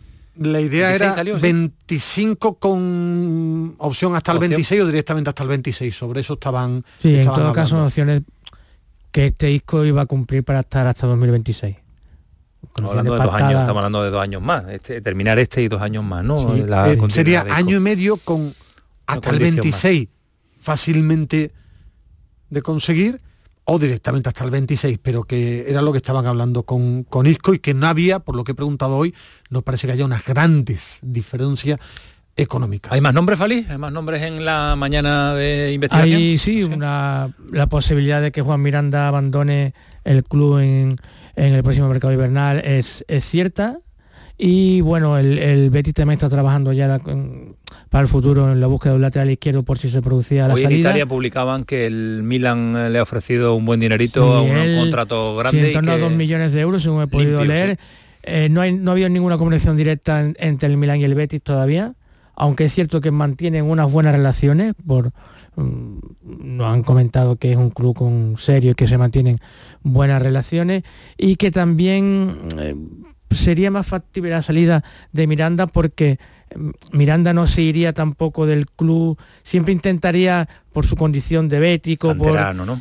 Intentar que el Betis mm, fuera recompensado de alguna manera. Pero por lo que os escucho salida. lo dan por Sí. eh, imposible la renovación, Por sí. imposible. ¿no? Bueno, no, no es que den por imposible la renovación, es que no van a llegar a la no cifra que van a ofrecen. llegar, efectivamente. No es que lo den Eso, por eso, imposible, es que no, o sea, el Betis no va, No va a, a llegar. ofrecerle es más. imposible que nosotros podamos ofrecerle como Betty al, a Miranda lo que le ofrecen. Bueno, ya, es ¿no? imposible que no quieren, No vamos. quieren. Que no quieren, que es que es diferente. No, No, no es que lo mismo de, es que no, No, puedo no, llegar a ofrecerle a pero a Miranda. No, no, es que el Betis no está dispuesto a ofrecerle a Miranda Claro, lo que sí le dan pero- otros pero hoy equipos. día es imposible es. porque hay un límite salarial. No. A lo mejor, ¿no? No, no, no, podemos ofrecer no a Miranda lo que, cobra No, allí. no, hombre, no, no tiene nada ya que ver. Si el Betis, contrato Sí, eh, a un podría- lateral izquierdo de ofrecerle tendrán por, por- por- por- posiciones No, también. Tendrá que ver No, la no posición. tendrá que ver el nivel del jugador. vale, vale. El nivel el del nivel y las ganas que tú tengas de tenerlo. Claro, en O el Betis piensan que le ofrecen a Miranda lo que creen. Y Miranda Lo que tiene ofertas valora, mayores. Lo valora, ¿no? En esa cantidad, ¿no? No, Su- su- tú, tú ofreces lo que, que para ti vale. Incluso la idea del Betis era traer a un lateral izquierdo para demostrarle, no para demostrarle, para decirle a Miranda, oye, si no renuevas tengo que tener ya a un lateral izquierdo. Y Miranda también puede dejar una cantidad de dinero ahora que le vendría bien al Tres club. millones, ¿no? Se hablan de la posibilidad Sí, de dos, tres dos, millones, ¿no? dos y medio. Tres no sé. millones. A mí me parece una Va- barbaridad. va a Vamos, ser- yo- va- es primo, el Milán es primo, entonces. Sí, Sí, paga 3 millones. Una he leído a través de una información algo, desde sí. Italia, es lo único que... Tres Eso millones me sería- parece- Si además no creo que tenga tanta urgencia. el Guido, Milán, Guido, porque el Guido. Milan también, si, si me permite Antonio, también la fiscalidad en Italia es bastante favorable a que los futbolistas ganen más dinero. Con Guido lo que ha habido es un pacto, más o menos. ¿eh? Eh, no, no es que esté escrito, pero si ha hablado, es un pacto de en enero se tiene que resolver tu situación. O renuevas o te vas. Se han dado una fecha más o menos, ¿no? Sí, enero. Sí, sí. El mercado de enero. O sea, lo que no quiere el Betis es que que, se llegue, que se llegue a junio, que se vaya a junio. O renueva o, o te vas ya. Sí, te vas ya, Sí, que sí. vengas con una oferta y te vas. Sí, porque lo que no quiere hacer el, el Betis es que se le quede la cara de eh, mm, se nos ha ido un campeón del mundo sin renovar y gratis. Y eso, como Alejandro bien ¿Cómo, sabe, cómo cómo asimila eso que Pellegrini? se llama Pellegrini? ese, ese ¿Cómo es el problema. eso Yo Manuel creo que se va a quedar. Pues que Pellegrini quedar. le da Ese- igual dos o ese tres es el- millones. El, gran problema, Manuel Pellegrini. ¿Crees que se va a quedar, que va a renovar, tú crees? No, no, que va a aguantar sin renovar hasta Yo final creo que también. Que Pellegrini va a ejercer una fuerza brutal Sí. porque en se el, quede. en el Betis lo que no quieren es lo que ha dicho Alejandro, es que se marche en junio sin dejar Claro, nada. el club y- no quiere eso. No, el que, que Angelaro y, el club- es recaudador por Y el, excelencia. club, y el club, no olvidemos, manda sobre Pellegrini, ¿eh? Bueno, porque lo ha demostrado. Bueno, en alguna, en no, no, algunas no, lo ha batallas- en demostrado. algunas batallas la, la- la gana, ¿eh? No muchas, ¿eh? Casi, casi siempre se impone, se acaba imponiendo el criterio del club. Lo que ocurre es que después eh, hay afinidad, evidentemente, con Pellegrini, se habla y se tratan Sí, los también temas. se le da cosita al entrenador para compensar. Eh, Es que estos días restándole. Eso es lo que la ilusión del Betis, pero creo que también piensan dentro que, salvo que venga una oferta importante, quedarte sin Guido para pelear por Europa, Copa del Rey. Por 3 millones de euros, 2, 3, por uno y, y- medio lo que y te hacer algo en la Europa League por dos millones de euros, pues a lo mejor termina. Una cosa que no, pero lo puedes hacer, lo puedes asumir. Bueno, a lo mejor lo tienen que acabar aceptando. Efecti- a eso es lo que me porque- refiero. Porque no encuentren a lo mejor un sustituto en el mercado, pero no es lo que quieren. O sea, a día de hoy lo que quieren es que en enero se resuelva la situación de Guido para bien o para mal. Que por cierto, Cardoso, Johnny, este futbolista está fichado. absolutamente Y preparado. puede venir, puede venir perfectamente en una- un- lo tiene ahí el Betty, le va a costar un torno creo que unos 7, 8 millones de euros. Y ese futbolista está ahí previsto por Sí, los pero- pases pero que Guido, Guido es apuesta Guido, ¿eh? segura y Cardoso todavía está por ver. Sí, pero si este- Pa' Pellegrini, en- visión Pellegrini, ¿eh? Visión Es un Pellegrini, ¿eh? conflicto, evidentemente. es un Visión conflicto. Pellegrini. Pero bueno, demo- a- también Pellegrini ha demostrado sacar muy buen rendimiento futbolista. En este caso, como Cardoso, que están bastante esperanzados en el Betis de que puede ofrecer Hay- un buen rendimiento. Venga, detallitos. Y yo- Vamos al partido también, un poquito. Ismael. No, no, dale, dale. No, no, yo lo, lo que iba a decir es que el Betis cree que tiene la, la impresión, tiene la impresión de que se va a mover el mercado en, en enero, que se que pueden salir jugadores y Eh, El mercado suyo, el, Suyo, el suyo, vale, vale. el- el Preguntaba el otro día, digo, ¿te acuerdas? Y- ¿Mucho movimiento y, o eviden- pocos? y evidentemente el nombre que está en, en boca de todos es el de Asandiao. Y en el Betis creen creen que podría que podría venir alguien con el con el dinero. 30 millones de cláusula tiene Asandiao. 18 años. Siempre, siempre con la cláusula. Siempre, siempre. Negociación nunca no, abierta. No, no, no, No, vamos, porque- que en principio no, no lo sé si con 25 millones más, no sé qué, 28 lo aceptaría. Vale, sí, pero en en torno, principio, en torno en a eso, principio lo que dicen oficialmente es cláusula. Es curioso que tenga esa cláusula tan alta un chaval que todavía, bueno, que acaba de debutar en el y primer que equipo, se la van a. Zaragoza. Si eso no aparece, la idea del club es un nuevo contrato y subir la cláusula a 45 50 millones de euros en enero, cuando pase el mercado, subir las condiciones de su contrato. va a suceder en enero, ¿eh? no va a ser un mercado No, movido va a ser un ¿eh? un mercado movido. Y la Betis. evolución de Fran Vieites es un, un portero que hay que renovar, ¿eh? Uf, que en uf, junio uf, acaba al final contrato. ser más movido el mercado de enero del Betis que de lo, de lo que había en principio. hay que renovarlo. Alejandro, ¿eh, ¿ha merecido la pena el, el kilometraje que le hemos pagado a estos señores a la Extraordinario. ciudad deportiva nueva? Y dieta, ¿no? Dietaje, ¿no? Dicen que ensaladilla rusa solo, una tapita, ¿Ah, no sé sí? si la han pagado Una o no. tapita de arroz, no, no, estamos bien, hombre. Muy bien, muy bien. Pero eso- espectacular, pero ¿no? se La la- ciudad deportiva, ¿no? Muy bonita la ha ciudad pasado la deportiva, Extraordinaria. muy moderna, con muchos campos. Que Estilo eso- Premier, decías, ¿no? Sí, sí, porque primero, eh, y solo hemos visto la primera fase terminada, sí, porque eh, yo tengo mi propia teoría. Se llega El bien, fútbol- se aparca bien, Ismael, es bueno, la, yo- esa es la a mí- a mí me ha llevado información que necesitamos, ¿eh? No, yo, yo sabes, sabes que no me gusta no. conducir. Qué bonita, no me pero la gente va allí. y Qué bonita es la palabra autocar. hay un detalle, no hay un detalle de, de Joaquín que ha estado presente allí y me ha llamado la atención. eh, Como él se pone y dice, lo único que veo que los vestuarios son muy chicos. ¿Qué quiere Joaquín? Un palacio allí pero, para los eh, chavales, ¿no? A Joaquín, por cierto, que el domingo en la localidad de Lora del Río Homenaje. Presentamos un libro sobre Joaquín que, hemos- que ha escrito el Gran Periodista Miguel Gallardo y en el que hemos colaborado. ¿Ah, sí? Allí en el casino en Lora. Estamos de libro que lo presentamos- bordamos aquí, ¿eh? y, Sí, he, sí. y he visto emocionado porque para la gente más joven, eh, Joaquín es su leyenda, para los más veteranos, el nombre de la ciudad deportiva tiene a otra leyenda. Y he visto, estaba emocionado Rafael Gordillo.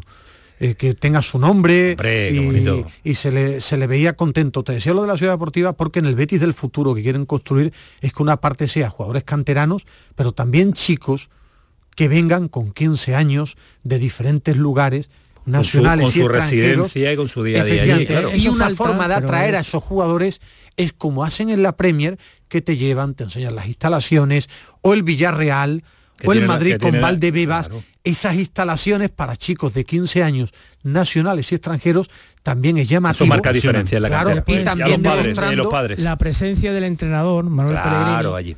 He tenido ocasión de partir un poco con él.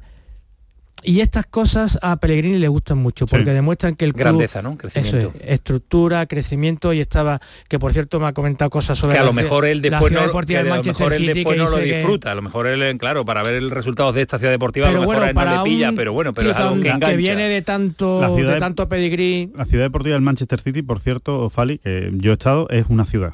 Sí, es brutal. Ciudad, una ciudad. Brutal. Es una ciudad. Brutal. Un pueblo, por, un pueblo. por cierto, Sí, que en sí, esta sí, ciudad vamos, es deportiva... Dijo que ha pueblo dicho grande. Manuel Pellegrini que tiene un, un puente que lleva Sí, desde de, de la ciudad deportiva al estadio. al Yo- en ese he cogido ese puente Sí, para cruzarlo y campos- llegar. Y te has sentido futbolista, ¿no? No, Ah. no, no. Además, lo que más me llamó la atención de la ciudad deportiva del City es algo que no creo que no se Guardiola, tiene ¿no? construido Guardiola, Guardiola, claro. del City, no, es que no se puede construir en la ciudad deportiva lo que tiene aquel aquella instalación por el tiempo, que tiene un campo absolutamente cubierto, Cubierto. de dimensiones amplias donde entrenan mucho Claro. el Manchester City. Aquí Bueno, no, señores. por la temperatura muy rápido. En esta Venga. ciudad deportiva no va a entrenar el primer equipo del Betis. No. Solo la en- cantera, porque Sol, el primer Luis equipo Sol, primer va a seguir en... Deportiva Pero Luis también os digo que en cuanto se haga un edificio que está esperando el entrenador, el entrenador se quiere ir allá. Ha visto, se ha Eh, enamorado, se ha enamorado, sí, sí, se ha sí, enamorado. sí, Bueno, señores, que ha sido un auténtico placer que creo que lo deportivo, preguntas, no has ¿no? dejado deportivo. ¿no? Las preguntas, las Eso, preguntas. nos quedan las preguntas. ¿Deportivo qué quieres decir? No, del partido de ayer, ni una sí, pincelada. la portada, la portada lo hemos dicho. Paco Tamayo, ¿qué tal? Muy buenas. Paquito. ¿Qué tal, Antonio? Venga, pues venga, eh, vamos venga, con venga. las preguntas. Eh, la, la tuya la vamos a dejar para, para el Sí, final. porque la nunca primera es para para Ismael. ¿Te gustaría ver a Lopetegui de nuevo en el Sevilla? Eh, a mí me parece un magnífico entrenador, absolutamente capacitado con... ¿Sí o no, Ismael Sí, Medina? sí. Vale. con la, con Pero la es previa. imposible, ¿no? Pero es Yo imposible. creo que no es posible por la forma en la que se le con estos dirigentes. Claro, Ahora, vale. si la ¿Te pregunta gustaría es- a ti? No, a mí no es que me gustaría o me deja de gustar. ¿Tiene nivel? Sí. Vale, correcto. Seguimos, Paquito, avanzamos. Para Fali, eh, termina la frase. Isco y Fekir juntos en el campo son. Oh, Dios, Una auténtica maravilla. Eh, ha estado convencido ahí. Bien. Es, es obediente. Para Alejandro, ¿la situación del Granada y Almería son culpa del entrenador o de la plantilla? Pues yo creo que en este caso es más entrenador que plantilla. ¿De los dos? De los dos. O sea, creo que un nuevo entrenador puede cambiar realmente la situación en la que están eh, Granada y Almería. El Almería no ha vaya ya el segundo y nada con la tecla y vamos a ver Eh, no- el segundo de no soy yo no soy yo amante de Gaisca Garitano no, No, no, lo he sido no, nunca la verdad y no y no es un mal entrenador ¿eh? pero parece que es excesivamente perfil bajo Más. Antonio, ¿qué le vas a regalar a Kiko Canterla por su cumpleaños? Canterla por su cumpleaños. Qué buena pregunta, ¿eh? Nada porque Antonio se gasta yo lo tengo poco en claro su vida. yo lo tengo claro lo que tú le regalarías Igual el viernes... Tú le regalarías un Mira, loro mira, mira, mira, como lo acaban de decir, están felicitando todo, mira, tú, cremada y tú todo. le regalarías a Kiko Canterla un loro Pero el mismo loro que tuvo. ¿eh? Hombre, por supuesto. Que era curioso. Ese loro era una máquina. Está bien, está bien, está bien. El loro máquina que tenía, que El- tenía Kiko Cantarla en su juventud. Paquito, un abrazo, que nos hemos pasado muy bien, gracias.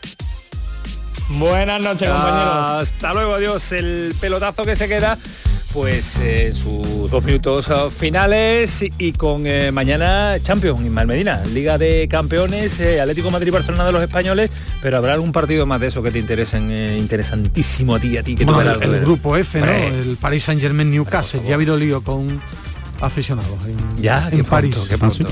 Ese es el partido más de la. A mí es el que más y me gusta. cuidado cuidado con el Barça ¿eh? Sí, puede meter Cuidado. la pata con el Oporto. Cuidado con el Barça que como, como pierda con el Oporto, eh, es verdad que tiene medio hecho con, con el Amberes en la última jornada, pero ya te la juegas en la última no, jornada. No es, un, no es este Oporto un, un equipo tan... pero el Oporto bueno. siempre es el Oporto. Siempre es el Oporto. Y el Barça no está para tirar cohetes. Me parece más complicado el partido del Atlético de Madrid. El Rotterdam Feyenoord. extraordinario el Atlético de Madrid. Bueno, pero creo que el partido de mañana Tú has es sido complicado. mucho el Feyenoord siempre. Es el equipo que le desde gustaría, Ruth el equipo que le desde Ruth gustaría, de Ruth Sí, he sido yo del Feyenoord. Ganó la Copa Europa antes que el Ajax. Exacto. Efectivamente. Fali, que ha sido un auténtico placer, ¿eh? Hombre, por Dios. Nos vemos esta semana, ¿eh? Por supuesto, Nos claro vemos, ¿eh? sí. Que nos vemos. Y más- A y Fali más- le gusta, le gusta los lunes. Fali, le encantan los encanta. lunes. Me encantan los Me lunes. gustan los lunes. más, le, más, Me le va, encantan los lunes. más le va a gustar el viernes.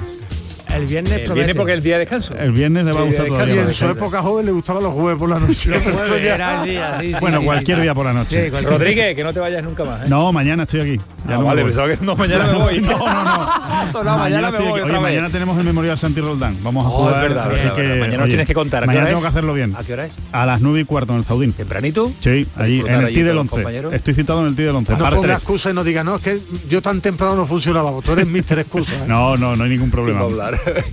Gracias Alejandro, gracias Ismael, gracias Adiós, Fali, adiós Ahora. Kiko Canterla y Juan Carlos Farras. Ahora ya crema de sus equipas y su equipazo. Que pasen una buena noche, que disfruten, adiós.